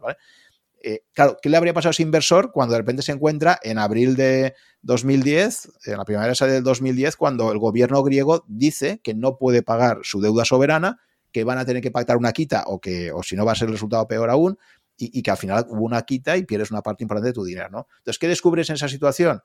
Que realmente no hay nada completamente seguro, ¿no? Entonces, la estrategia Barbell, como teoría, me parece interesante, aunque tampoco acabo de estar demasiado de acuerdo con ella, y, sobre todo la implementación práctica, pues veo que es difícil. Eh, veo que es difícil porque ya te digo, o sea, ¿qué hago? ¿Comprarme bonos soberanos alemanes? Que evidentemente sería equivalente, con rentabilidades negativas ahora mismo. debo meter ahí el 80%, 90%. Entonces, no, eh, eh, en eso en concreto, por ejemplo, pues yo no coincido mucho con él, ¿no? Y no, no lo acabo de, ver. Sí entiendo su idea de que, ojo, con proteger el principal al máximo y que, y que lo más importante es mantener siempre tu principal, ¿no? Eso lo entiendo y los peligros que existen ahí. Pero la implementación práctica que él ofrece, pues creo que tiene problemas de ejecución, ¿no? Para un claro. particular. Hmm. Además, él, bueno, el, eh, creo que la, estrategia Barbell la ejecuta con, derivados, ¿no? Que para el público en general, eh, o sea, son, son instrumentos em, complejos, te, puedes, que, puedes meterte muchos problemas si no sabes lo que haces. Y, claro, una estrategia Barbell para alguien que no, que no haga cosas con derivados es, un poco complicada. Además del hecho de que, por ejemplo, Nassim Taleb, yo entiendo todo, todo el tema de, que nosotros como percibimos la inversión en bolsa no es tan segura, ¿no? Pues porque lo que dice él, ¿no? Pues puede ser que venga un día y se cae un 50% por algo que no había previsto nadie. Pero a largo plazo se sabe que, la inversión en bolsa pues es la, que, la que más... O sea, al final la inversión en bolsa, ¿no? Pues cogiendo el, el S&P 500, por ejemplo, eh, históricamente, no sé, los últimos 100 o no sé cuántos años, pero que ha devuelto un 8% anualizado de media, ¿no? Que dices, bueno, pues va a haber años, nunca va a ser un 8% seguramente, ¿no? Pero eh, va, a haber, años que, vas a caer, pero otros que vas a subir y si lo mantienes suficiente tiempo, eh, pues al final vas a, vas a tener es que, de hecho, leía eh, hace, hace algunos, algunas semanas un artículo de Bernd Carlson que me gusta mucho.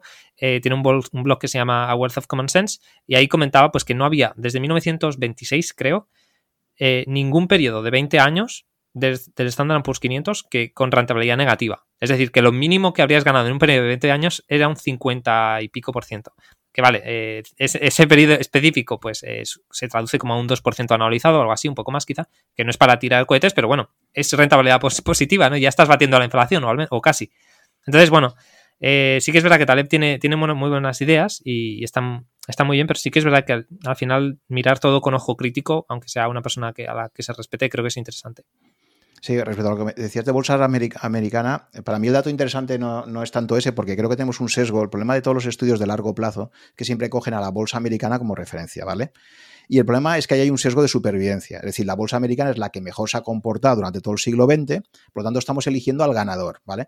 Entonces, había una pregunta muy interesante que surgió en Twitter y que posteriormente acabó en un artículo que redactó una Yansejo, y la pregunta es la siguiente. Si yo en 1900, como inversor, hubiera decidido indexarme, una cosa es la historia que todos conocemos, que tú has contado ahora de la bolsa americana, ya sabemos que sí, que si hubieras estado en Estados Unidos y te hubieras podido comprar un índice amplio de Estados Unidos, pues habrías ganado ese 8% de rentabilidad media anual a lo largo de, 100 años, que eso está estupendo y genial. Pero claro, ese es el gran eh, caso de éxito. Pero ¿qué pasaba con la gente que vivía en Argentina? ¿Qué pasaba con la gente que vivía en Alemania? ¿Qué pasa con la gente que vivía en Rusia?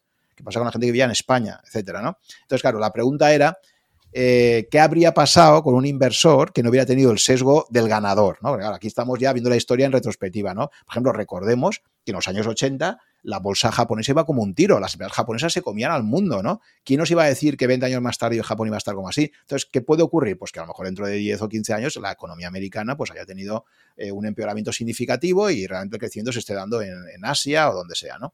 Entonces, el ejercicio intelectual interesante es qué habría pasado con un inversor en 1900 que se hubiera decidido a indexar al mundo en función de cómo la economía del mundo hubiera estado en ese momento.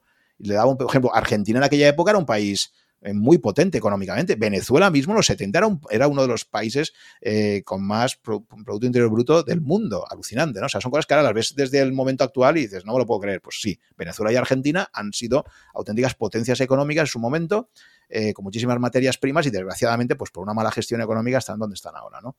Entonces, eh, la pregunta interesante es esa. Entonces, hay un artículo muy interesante que recomiendo de Unai Ansejo, donde analiza esto. Él analiza, cogiéndose datos, qué habría pasado con esa inversión y llega a la conclusión de que la rentabilidad que habría obtenido sería de un 5% anual, ¿de acuerdo? Tanto ya no hablamos de un 8, es un 5, pero oye, el mensaje sigue siendo, si te indexas adecuadamente, teniendo en cuenta el peso económico de los diferentes territorios a lo largo de, de un periodo de 100 años, la rentabilidad media obtenida a largo plazo sería de un 5%, ¿no? Con lo cual, bueno, el mensaje no es tan optimista como el caso de la bolsa americana, porque ahí elegimos al ganador, pero aún así sigue siendo un mensaje interesante, ¿no? Sí, claro, eh, totalmente. Yo, de hecho, pues eh, tengo, tengo una cartera indexada y tengo pues eh, posiciones en, Europa, en emergentes, en, en, varios países, ¿no? Sí que es verdad que tengo un poco un sesgo hacia América un poco grande, pero lo he, intentado reducir simplemente por un, tema de, decir, no sé qué va a pasar, ¿no? Y sí que es verdad que, como tú dices, en retrospectiva, vale, el éxito ha sido de Estados Unidos, pero eh, ¿va a seguir siendo los, los, siguientes 50 años, por ejemplo, eh, o 40, que yo voy a estar en los mercados invertido?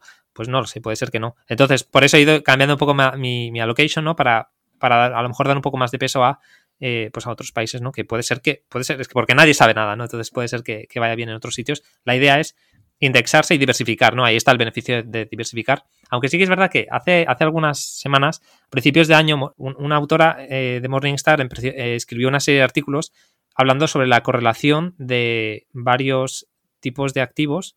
Bueno, en, concreto, eh, habla de real estate, hablaba de emergentes, hablaba de, de commodities y hacía un poco la, la, jugada de vamos a ver cómo, se cómo, cómo ha sido la correlación ¿no? en los últimos años de esos activos con la bolsa americana, ¿no? Porque muchas veces pues, se dice, pues para tener más, eh, por si las cosas no van bien en Estados Unidos, pues voy a hacer real estate, voy a invertir en Europa, voy a invertir en Asia, voy a invertir en, eh, en commodities. Y esta mujer lo que ha encontrado es que muchas de las creencias, incluso en bonos, muchas de las creencias que tenemos de que estas cosas diversifican, en los últimos 5 o 10 años han dejado de diversificar tanto como diversificaban antes. Y, bueno, esto también se, puede ver, ¿no? Cada vez que hay una crisis, eh, si se desploman las bolsas de, Estados Unidos, se va a contagiar todo el mundo. Y si se desploman en, otros sitios, pues seguramente va, a llevar. O sea, no sé, creo que hablaba de correlaciones del tipo de 0,8 o 0,9%, ¿no? Incluso. Depende de los años, ¿no? Hay años que hay menos y tal. Pero no sé, me pareció muy interesante para el tema de. Yo estos últimos meses he estado invirtiendo en fondos que antes no tenía para diversificar. Y luego he estado leyendo esta serie de artículos pensando, pues a lo mejor no tenía que haberlos cogido, ¿no? También tampoco me aportan tanto. A ver, yo creo que, sí, ¿no? Por el tema de estar en diferentes países, eh, estoy en diferentes ciclos económicos y demás, y de, situaciones demográficas, ¿no? De población y demás, pero sí que es verdad que, no sé, me, me sorprendió un poco cuando, cuando leí esto. Sí, creo que el último episodio que, donde se ha visto esa correlación fue el 14 de marzo de 2020, cuando se produce una caída de todo, ¿no? O sea, entonces ni oro, ni Bitcoin, ni, ni nada, ni bueno, o sea, todo fue una caída a plomo y ahí se vio el último episodio, efectivamente, que cuando hay un pánico de mercado, pues esencialmente todo cae, ¿no? Em, entonces, bueno, yo también creo aquí al respecto que, que lo más importante es la asignación de activos, ¿no? Dónde quieres estar. Luego, el hecho de que estés en el fondo I, Z o tal, pues bueno, ahí va a haber unas pequeñas diferencias de rentabilidad, pero la decisión más importante es en qué clases de activo quiero estar invertido a largo plazo, ¿de acuerdo? Y cómo quiero estar expuesto. Entonces, eso es lo fundamental de, se ha visto en todos los estudios de rentabilidad, se ve claramente cómo en, la famosa regla de Pareto de 80-20, el 80% de tu rentabilidad viene del tipo de la clase de activo a la que estás expuesto. Si estás expuesto a bolsa con una diversificación adecuada, o si te da por hacer stop picking y sabes hacerlo bien, pues genial, ¿no? O sea, pero, pero una cosa es estar expuesto en bolsa, otra cosa es estar expuesto en bonos, otra cosa es estar expuesto en, commodities, etcétera, ¿no? Entonces, de, ahí te va a venir sobre todo la rentabilidad. Y luego, y luego paciencia, ¿no? Antes, creo que has mencionado, se me ha quedado así comentar una cosa que me parecía muy interesante. eh, Monish Pabrai, ¿no? que es el famoso inversor indio que, pagó un dineral junto con Guy Spear por, comer con Warren Buffett, estaba escuchando en un podcast reciente y él comentaba que, a medida que más aprende del mundo de las finanzas, cada vez tiene más clara una palabra clave que es paciencia. ¿no? Pero él decía que al final, pues casi todo pasa por paciencia que, como tú decías antes con tu amigo, ¿no? O sea, te das cuenta que después de estar muchísimo tiempo estudiando finanzas y todo, te das cuenta de que casi siempre lo más importante es tomar unas cuantas decisiones muy básicas y luego dejar que el tiempo haga su función.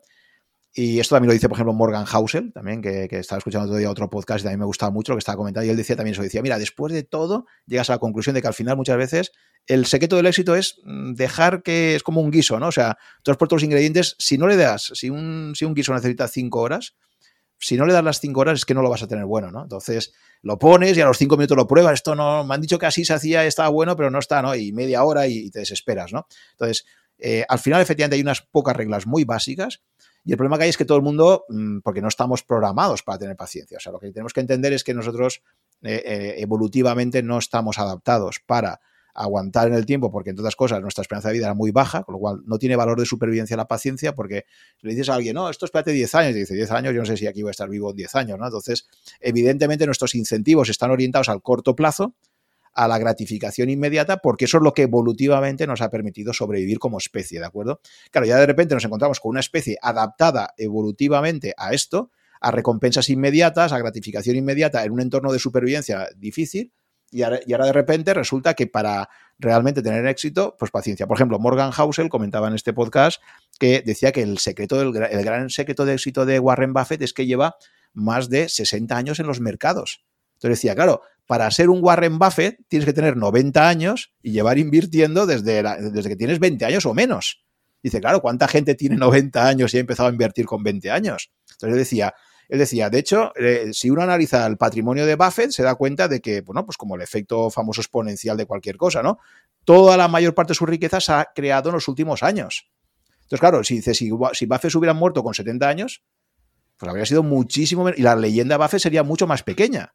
Entonces, claro, él decía, es que hay que entender esto, ¿no? Entonces, claro, dice, tú puedes sembrar la receta adecuada del éxito, pero simplemente si no le dejas tiempo suficiente, pues no te va a funcionar. Entonces, cuando la gente compara a Buffett con otros inversores de 10 años y tal, eh, dices, no, vamos a ver, es que él lleva, lleva ahí, ¿no? Está en los mercados 60 años, 70 años metido, ¿no? Es que te iba a comentar lo mismo, que había leído esto, ¿no? De que la mayor parte de su patrimonio venía de los últimos años, pero tota-, totalmente, totalmente de acuerdo. Me gustaría hablar también un poco de, tu faceta empresarial, de, bueno, el tema de los proyectos que has hecho.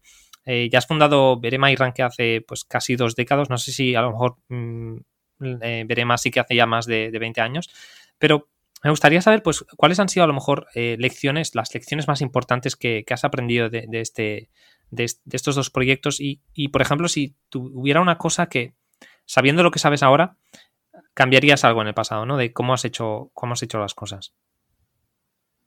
A ver, hay muchos aprendizajes, obviamente. Es que esto daría para un podcast entero, ¿no? Sería, claro. Eh, se puede decir alguna cosa, pero es que esto, si empiezas a rascar ahí, es un mundo completo, ¿no? el mundo de la empresa tiene muchísimas dimensiones y tal. Em, así como lecciones rápidas y tal, primero, la importancia y la dificultad de gestionar equipos humanos, es decir, que al final eh, las empresas están hechas de personas y no tiene nada que ver una empresa cuando empieza con tres trabajadores o cuatro trabajadores, cuando, cuando una empresa tiene 10, cuando tiene 20, cuando tiene 50, ¿no? Entonces, esto va cambiando y si no tienes una clara cultura de empresa, si no tienes unos sistemas de gestión bien implantados, pues esto puede provocarte que tengas muchísimos problemas. Entonces, yo creo que al final la parte siempre de las personas es la parte más compleja de gestionar, ¿no? Y, ahí, pues son cosas que vas aprendiendo sobre la marcha, ¿no? Luego, la dificultad de la planificación en general, o sea, que que, tú siempre, por eso lo más importante, yo lo que diría es que deberíamos tener todos siempre más sesgo a la acción. ¿no? Yo me acuerdo que no solamente en la, en la empresa, sino también en, cualquier proyecto que hagas. ¿no? Recuerdo que mi primer proyecto de investigación en la universidad, un grupo de trabajo, nos dedicamos a estar cuatro meses elaborando un cuestionario. ¿De acuerdo? Eh, para que ese cuestionario se acabara haciendo y al final nos diéramos cuenta a los, a los, tres días de que tenía una serie de problemas y tal. Entonces, ahí eh, me di cuenta de la importancia de prueba las cosas, ¿no? Y en el mundo empresarial aún mucho más, ¿no? Entonces, esto de haz pruebas de concepto, aplícalas rápidas e itera sobre ellas, me parece esencial, ¿de acuerdo? Y no tirarte, como nos pasó a nosotros al principio, pues te tiras ahí tres, cuatro meses pensando en el logo, en la marca, en la estrategia, el no sé qué, ¿no? Y luego te das cuenta que seis meses más tarde todo lo que habías estado pensando es antes, lo tiras a la papelera, porque por eso es mucho más interesante tírate a la piscina, empieza a probar cosas y luego el propio mercado, la propia situación te irá reconduciendo y a base de prueba y error eh, aprenderás. Entonces yo creo que una enseñanza que quizás ahí entiendo que los, los docentes universitarios acabamos transmitiendo mal a los estudiantes es, eh, parece que se habla mucho de la planificación estratégica, ¿no? La estrategia que tienes que tener todo este rollo, ¿no? Pues yo te digo que en mucha parte esa es bullshit, ¿no? Es decir, al final creo que es mucho más importante eh, tener una intuición, probar e iterar sobre eso, porque luego inevitablemente vas a pivotar muchísimo, vas a cambiar muchísimo, entonces esto de definir una estrategia tal está muy bien para vender proyectos de consultoría, las grandes consultoras estratégicas, este es su, tema, pero en la práctica yo creo que al final lo que he aprendido es que es mucho más importante hacer cosas, o sea, tírate ahí, y luego ya, a base de, pegarte golpes, irás eh, por un proceso de tinkering, que también dice mucho Taleb, el proceso de tinkering de prueba, error, prueba, error, prueba, eh, vas a conseguir cosas. ¿no? Y de hecho, otra idea potentísima de Taleb que me encantó y que creo que es totalmente cierta, y también está discutida en un episodio con Andrés Torrubia que tengo sobre inteligencia artificial, es que eh, la mayor parte de descubrimientos de la humanidad se han producido por un proceso de prueba y error, de tinkering, que no estaba asociado a la academia. Mm, tendemos siempre a idealizar y a pensar, estas innovaciones importantes surgieron en los investigadores oficiales, las universidades, y eso luego permeó a... No, no, o sea, han sido al revés, ha sido gente. Por ejemplo, la, anécdota famosa que cuenta Taleb de, de, ponerle ruedas a las maletas, ¿no? O sea, una cosa tan básica que hoy en día lo vemos como algo obvio, pues hasta finales de los 80, creo recordar, todos íbamos a los aeropuertos con las bolsas a peso ahí, ¿no? A nadie se le había ocurrido la idea de poner ruedas a las maletas, ¿no? Eh, cuando la rueda lleva inventada ya miles de años, ¿no? Bueno, pues este proceso de prueba y error típicamente surge con gente que está tocando cosas, que está interactuando, ¿vale? En la medida en que el mundo académico toca mucho menos, por lo que decíamos antes de que hay poca experiencia práctica, pues entonces es muy difícil que te surjan esas ideas, ¿no? Entonces mi recomendación a cualquiera que quiera emprender es, mmm, empieza, prueba, obviamente intenta hacerlo con, un, coste económico muy limitado, o sea, es como el famoso mínimo viable, producto mínimo viable, ¿no? Entonces, prueba con cosas que tengan un coste inicial de desarrollo muy pequeño, haz tu prueba piloto e itera sobre eso, ¿de acuerdo? Y luego intenta conseguir feedback, pero feedback de mercado, no de opiniones, lo que decíamos antes. A mí las opiniones, o sea, no, voy a sacar este producto al mercado y voy a hacer una encuesta. Las encuestas todas a la basura, o sea, no sirven para nada. Tú lo que tienes que ver es lo que la gente hace, no lo que dice que haría, ¿de acuerdo? Lo que dice que haría no sirve para nada. Entonces, nosotros, de hecho, cuando empezamos en la consultora, eh, nuestro servicio principal era test de usuarios, test de usabilidad, ¿no? Y era coger a usuarios reales que les ponías delante del transaccional de un banco a intentar hacer operaciones. Entonces, si hubiéramos hecho un grupo, un focus group, les pones la web del banco y les dices, oye, esta web ¿te parece chula? Eh, ¿Lo ves fácil? Sí, sí, está bien, no sé qué. Y luego le dices, vale, ahora intenta hacer una transferencia. Y veías que la gente se perdía, ¿no? Entonces ahí me di cuenta de la importancia de no, no observes, no, no hagas caso a lo que dicen, fíjate en lo que hacen. Y cuando se ponen a hacerlo y te das cuenta que uno que te ha dicho, está guay esta web, de repente ves que y empieza ahí, joder, pues si esto no, no, consigo, no consigo encontrar el botón y tal, y dices, pues, pues no estaba bien, ¿no? Entonces, ya de ahí aprendí que, y en, y en, el mundo de la inversión lo mismo, o sea, el consejo también que da Taleb que me parece esencial es screen the game, ¿no? O sea, es decir, no le preguntes a la gente qué recomienda, tú pregúntale dónde tiene el dinero, ya está. Show me the money, o sea, tú dime en qué inviertes y déjate de historias, ¿no? Entonces, bueno, esto es un poco lo mismo. Entonces, en el mundo empresarial creo que la clave es la acción, lanzarse. O sea, yo si de algo se me dices, ¿qué, ¿qué habrías hecho? Que esta pregunta me parece siempre un poco trampa, pero si, si me dices que haría ahora diferente, probablemente es haber eh, hecho más acción, o sea, haber dejado menos el plano estratégico de planificación previa de tal y haber dicho, oye, venga, vamos a empezar y... Porque muchas veces cosas que hemos hecho así, y claro, eso, eso luego también lo he interpretado intelectualmente gracias a la obra de Taleb, que es el tema de la opcionalidad. Es decir, hasta que tú no siembras algo, hasta que tú no haces una acción, no desencadenas algo, que pasado cierto tiempo puede generarte una opcionalidad positiva muy interesante, ¿vale? Entonces, si te mueves en el plano puramente teórico de voy a hacerme aquí internamente un documento de estrategia, no sé qué, todo eso no tiene nada, no, tiene, no tiene ningún efecto, ¿no? Hasta que tú no realmente eso lo siembras y lo lanzas al mundo real, no estás generando esa opcionalidad, ¿no? Entonces, a veces dejas pasar un tiempo muy valioso pensando y con miedos y esto y lo otro, y le das, vas dando vueltas cuando tienes que partir de la premisa de que nunca vas a ser capaz de anticipar la realidad. La realidad siempre te va a llegar de una forma que no era esperable, ¿de acuerdo? Nos acabas de dar una masterclass, una mini masterclass muy, muy buena porque to todo lo que comentas, al final dices, bueno, ideas así rápidas, pero las has dado en, el clavo. Yo no he creado nada, pero sí que es verdad que vengo un poco del mundo startup de, de, como observador, ¿no? He estado eh, trabajando en, un departamento de Venture Capital eh, en una empresa. También he leído algunos libros sobre Lean Startup y este tipo de cosas, ¿no? Sprint, por ejemplo, un libro muy bueno sobre, sobre cómo iterar rápido, ¿no? Eh, conseguir el feedback rápido del usuario que te está pagando o que, te, que quiere pagar porque necesita aquello. Eh, y la verdad es que me, has tocado los temas que, que, tenía en mente, así que muy interesante. Em, una pregunta que te quería hacer también era, tus influencias en empresariales y no sé si tienes alguna recomendación de algún libro, porque sí que es verdad que en el tema de libros de business, por ejemplo, Taleb y muchas, muchas, otras personas dicen que es, que es bullshit, ¿no? El 90% eh, no, no, sirven de nada, pero sí que es verdad que seguramente hay alguno que sí que sirva, ¿no? Y sé que es una, eres una persona que muy, muy, muy eh, curiosa intelectualmente, ¿no?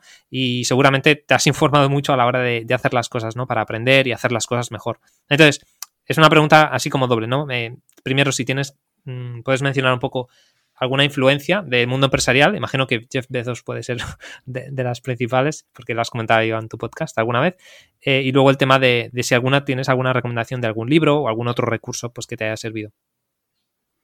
Es verdad que en libros de management no, se me ocurre así ninguno que pueda considerar, ¿sabes?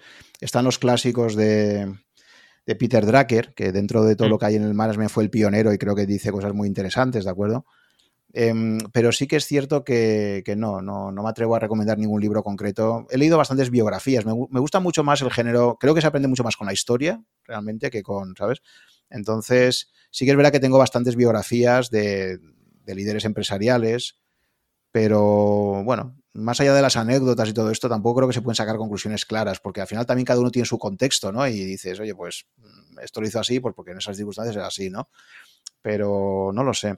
Entonces, no, no me atrevería a recomendarte así ningún libro concreto de management en general. También me he leído varios libros sobre cultura de empresas que, te comentaba antes que para mí es un aspecto fundamental. Entonces, hay, libros por ahí. Hay uno que se llama Maverick, de, un empresario brasileño que, que este heredó la empresa de su padre, una empresa industrial con 4.000 trabajadores y la, verdad es que le dio una revolución y bueno, me parece un libro súper interesante. Se llama Ricardo Semler, Semler, ¿vale?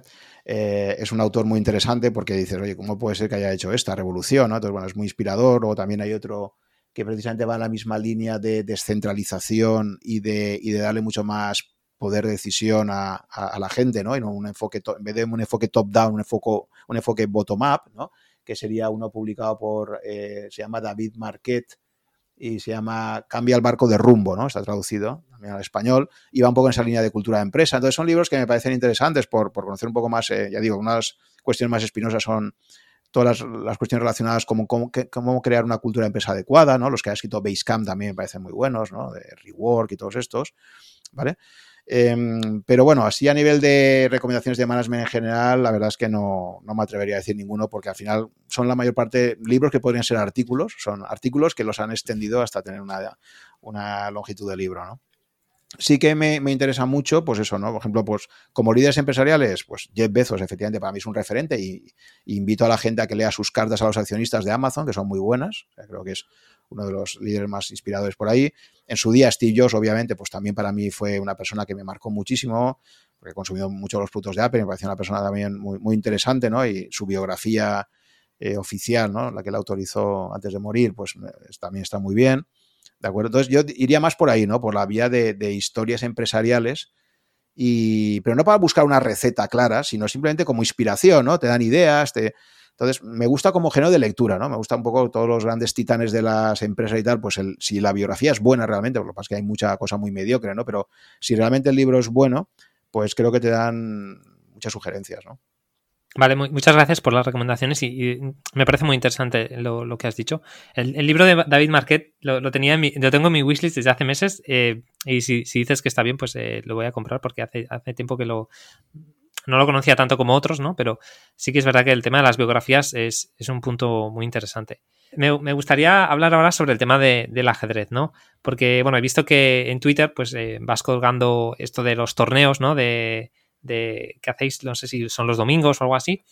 Y, una cosa que, he estado pensando últimamente ha sido, pues a raíz de leer algunos libros sobre el póker, en concreto, pues The Biggest Bluff de María Konikova y Thinking in Bets de Annie Duke, que, bueno, pues es una cosa, el, póker se ve como una cosa que está muy relacionada con la inversión. ¿Por qué? porque está el tema de, la incertidumbre, el tema de la suerte, ¿no?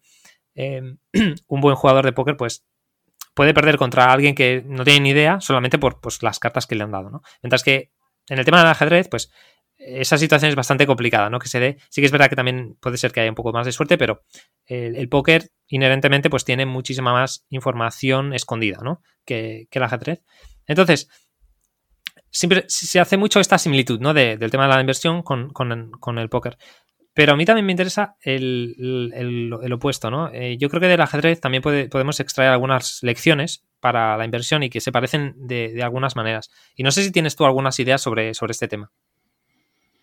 Sí, a ver, eh, efectivamente, si me dijeras que eligiera entre ajedrez o póker, que es más parecido al mundo de la inversión, pues obviamente es el póker, ¿no? El póker tiene un, un entorno de mucho más grande.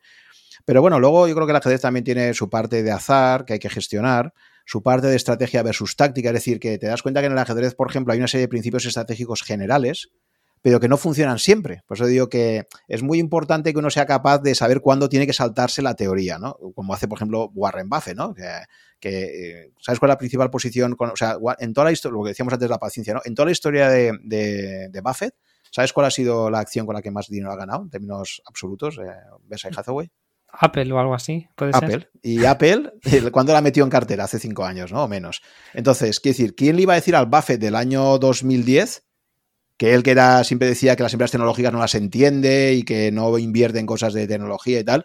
¿Quién le iba a decir a Buffett que tomaría una decisión unos años más tarde que al final, por el volumen que ha invertido, eh, y la parte que está de su carrera, pues ahora mismo es la, inversión con la que más dinero ha ganado, ¿no? Entonces creo que los grandes inversores, igual que los grandes ajedrecistas y los grandes jugadores de todo, son capaces de crearse unas reglas generales y después saber cuándo esas reglas hay que vulnerarlas, ¿no? Entonces en ajedrez esto pasa mucho, ¿no? Es decir, hay una serie de principios generales que aplican siempre, pero hay ciertas posiciones donde ese principio general debe quedar supeditado al aspecto táctico y es en esta posición concreta este principio general no me funciona por esto y por esto, ¿no?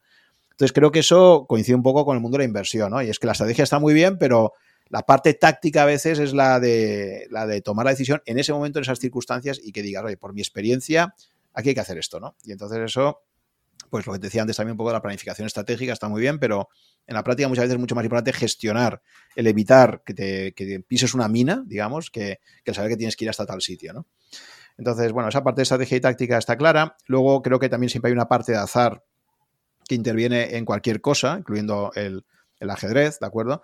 Eh, cuando ya hablamos, vamos a ver, si evidentemente en el ajedrez, pero igual que en el póker, o sea, tú en el póker, una cosa es que hagas una única mano. Si tú juegas contra un profesional del póker, intervendrá al azar, pero si tú mm, juegas una mano, quizás le puedas ganar, te sale un, póker de ases y el otro le sale una pareja de doses, a lo mejor le podrás ganar, ¿vale? Pero eh, te aseguro que si te tiras tres horas jugando a la misma mesa, eh, las probabilidades que tienes, aunque el póker tenga cierto azar de que le ganes a un profesional, pues son extremadamente pequeñas, ¿no? Eh, entonces, eh, efectivamente, en el ajedrez también la probabilidad que tienes de ganarle a un profesional, pues es prácticamente nula, pero estamos hablando de, cómo interviene el azar cuando juegas con gente de tu nivel, ¿no? O sea, yo quiero decir que al final lo interesante de cualquier deporte es ver cómo la gente gestiona el azar, eh, en el entorno de sus competidores directos, ¿no? Entonces no estamos hablando de jugar contra un profesional, sino entre los mismos profesionales. Entonces sí que es verdad que en la parte de ajedrez hay decisiones vinculadas a, momentos de los torneos que son importantes, ¿no? Entonces tú cuando te preparas una partida, tú no puedes pensar en, eh, en sí mismo cuál es la mejor jugada que haría, sino cuál es la mejor jugada que haría pensando en las características de juego de mi, contrincante, ¿no? primero que eso lo trabajó muy bien fue el famoso campeón mundial Lasker, que, que, era un gran psicólogo, ¿no? Es decir, eh, él precisamente introdujo, era un maestro en saber jugar aquello que era más molesto para su contrincante, ¿de acuerdo?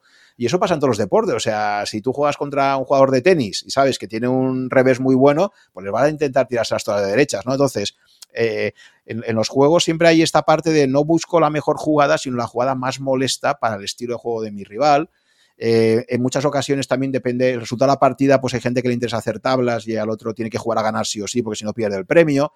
Entonces, eso no pasa en tenis, por ejemplo, ¿eh? sí, que, veo que es una diferencia. Una cosa que me gusta del tenis es que todos los partidos son a victoria, solamente puede haber un ganador, ¿de acuerdo? En ajedrez, la posibilidad de tablas introduce la posibilidad de decir, me interesa más hacer tablas o jugar a ganar, ¿no? Y entonces ahí es como los partidos, ¿no? De fútbol también, de, oye, sé que ganaría el título si, si empato el partido, ¿no? Entonces, te introduce unas dinámicas que, que bueno, en cada caso hay que saber gestionar, ¿no?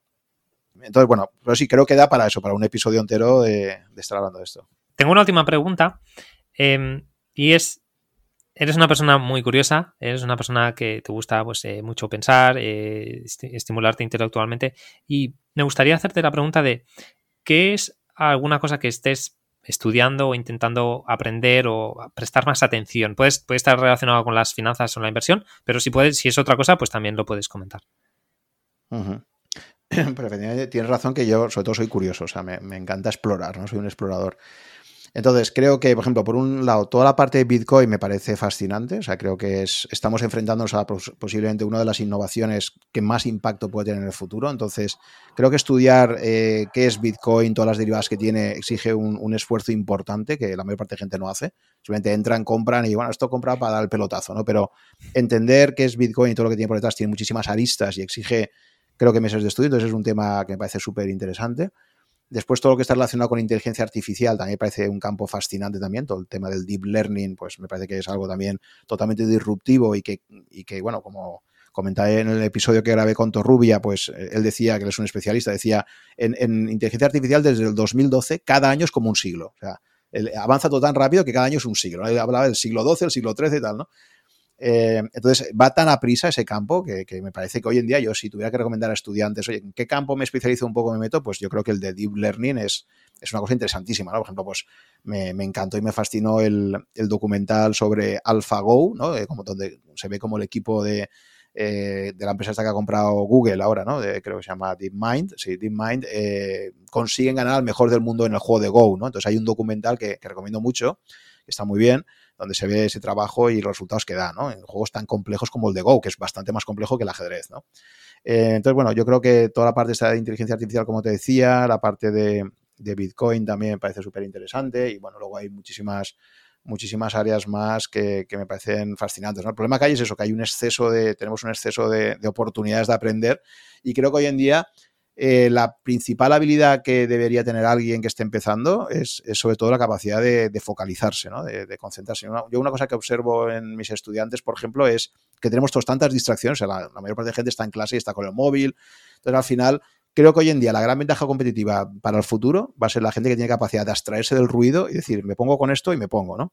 Eso es el superpoder actual. O sea, porque tener esa capacidad de aislarte y decirme, para eso te tienes que ir a, no sé, a un sitio donde, por eso digo que al final, desgraciadamente, yo creo que si no eres capaz de eliminar el ruido de tu vida, si no eres capaz de decir ahí dejo el móvil apagado, modo avión durante unas horas y me, pongo, eh, es muy difícil conseguir cosas, ¿no? Porque vivimos en la época de las distracciones.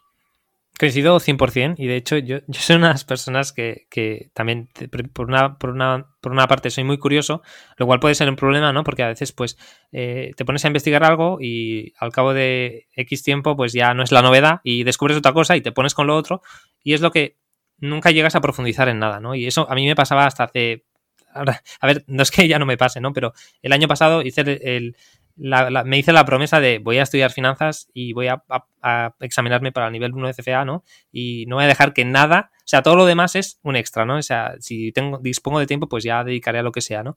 Pero al menos eso, ese foco no me lo va a quitar nadie, ¿no? Y estoy contento porque soy una persona bastante dispersa y, pues pude, pude, examinarme y aprobé el examen hace poco, lo cual pues fue como un, un, reto personal, ¿no? Pero, pero coincido totalmente con lo que dices y, y es que, es que hay demasiado ruido, ¿no? Eh, hoy en día. Sí, no, a ver, el tema de la dispersión es un arma doble filo. Recordemos el famoso discurso de Steve Jobs que yo recomiendo a todo el mundo, ¿no? Que me parecen los discursos más motivadores, ¿no? El famoso discurso de despedida a los graduados de Stanford, supongo que habrás escuchado, ¿no? Bueno, es famosísimo, ¿no? Eh, y él precisamente habla de connecting the dots, ¿no? Entonces él dice de cómo cosas que aparentemente no tienen conexión, o sea, los que somos lo que tú me comentas también creo que es parecido a mí, en el sentido este que efectivamente nos gusta mucho procrastinar y, experimentar y probar cosas y, conocer, ¿no? Y oye, pues voy a investigar por aquí y por allá. Eso, eh, aparentemente, desde un punto de vista funcional, es verdad que es algo que te puede perjudicar, ¿no? Para obtener eh, resultados a corto plazo, pero también te permite ampliar mucho tu rango de, de análisis y luego encontrar conexiones muy interesantes. ¿no? Él comentaba como, por ejemplo, cuando se fue de la universidad, abandonó sus estudios en primero de Stanford, se tiró un año eh, yendo a clases de a clases de, tipografía, ¿no? asistía voluntariamente Y luego eso acabó incorporándolo a los Mac, ¿no? Y él decía, una cosa aparentemente una chorrada que no servía para nada de entrada, pues luego gracias a eso, esa base que tenía de tipografía, la pude incorporar para que la tipografía de los Macintosh fuese muy buena desde el principio, ¿no? Entonces él habla mucho de que las cosas, nunca sabes lo que te va a servir o no, hasta que realmente conecta. Entonces, yo creo que es muy interesante tener siempre curiosidad y abrirse a muchísimos campos, porque es verdad que nunca sabes luego hasta dónde te va a llevar eso, ¿no? Y a veces una cosa que parece un camino lateral que no te, no te de entrada te va a dar mucho retorno, resulta que luego se convierte en tu camino principal, ¿no? Entonces, no renunciaría a eso, ¿no? Creo que es muy bueno, creo que también estamos, pues ser un poco, a veces también ser un poco paradójico, ¿no? Pero creo que también estamos en la era, en la era de la sobre especialización, ¿no? Entonces, una cosa es tener capacidad de atención y otra cosa es no estar abiertos a, experimentar diferentes campos de estudio, ¿no? Por lo tanto, Sí que es cierto que creo que tenemos demasiadas eh, distracciones, a veces son distracciones que no te aportan valor, ¿no? Porque estás leyendo el tweet número 1500 de no sé quién, pues a lo mejor es más interesante estar leyéndote un artículo o escuchándote una charla, un vídeo, un podcast, ¿vale? Eh, entonces, bueno, no sé, creo que es un equilibrio. No, no, hay una receta fácil, ¿eh? en definitiva. O sea, creo que estas cosas no son ni blanco ni negro, es como el management, ¿no? no eh, es un arte. O sea, si hubiera una receta para ganar dinero en las empresas o en las inversiones, todo el mundo lo ganaría o todo el mundo lo perdería, ¿no? Entonces, hay una parte que es arte y hay una parte que es azar, ¿de acuerdo? Y entonces eso está presente y hay que incorporarlo. Pues a mí los libros de recetas fáciles, mmm, digo, esto es bullshit, ¿no? Esto no, esto huele, ¿no? Porque no hay recetas fáciles. Si hubiera una receta fácil, eh, pues no escribiría el libro, lo aplicarían ellos y ya está, ¿no? Entonces, eh, creo que también hacer ahí los periodistas, dar una imagen distorsionada, cuentan las historietas, eh, la famosa falacia narrativa, ¿no? La falacia narrativa es me quedo con lo que me interesa porque expose cómo acaba la historia y entonces reconstruyo la historia hacia atrás pero interpretándola en el sentido más favorable, que me interesa a mí. Entonces no meto temas de azar, etcétera, ¿no? Hoy, por ejemplo, estaba viendo un documental de la batalla de Midway, y tú ves la, si tú lees una narración de la batalla de Midway en la Segunda Guerra Mundial, pues puedes decir, ah, la Armada Americana, gracias a, gracias a los sistemas de inteligencia, consiguió averiguar que iban a atacar eh, Midway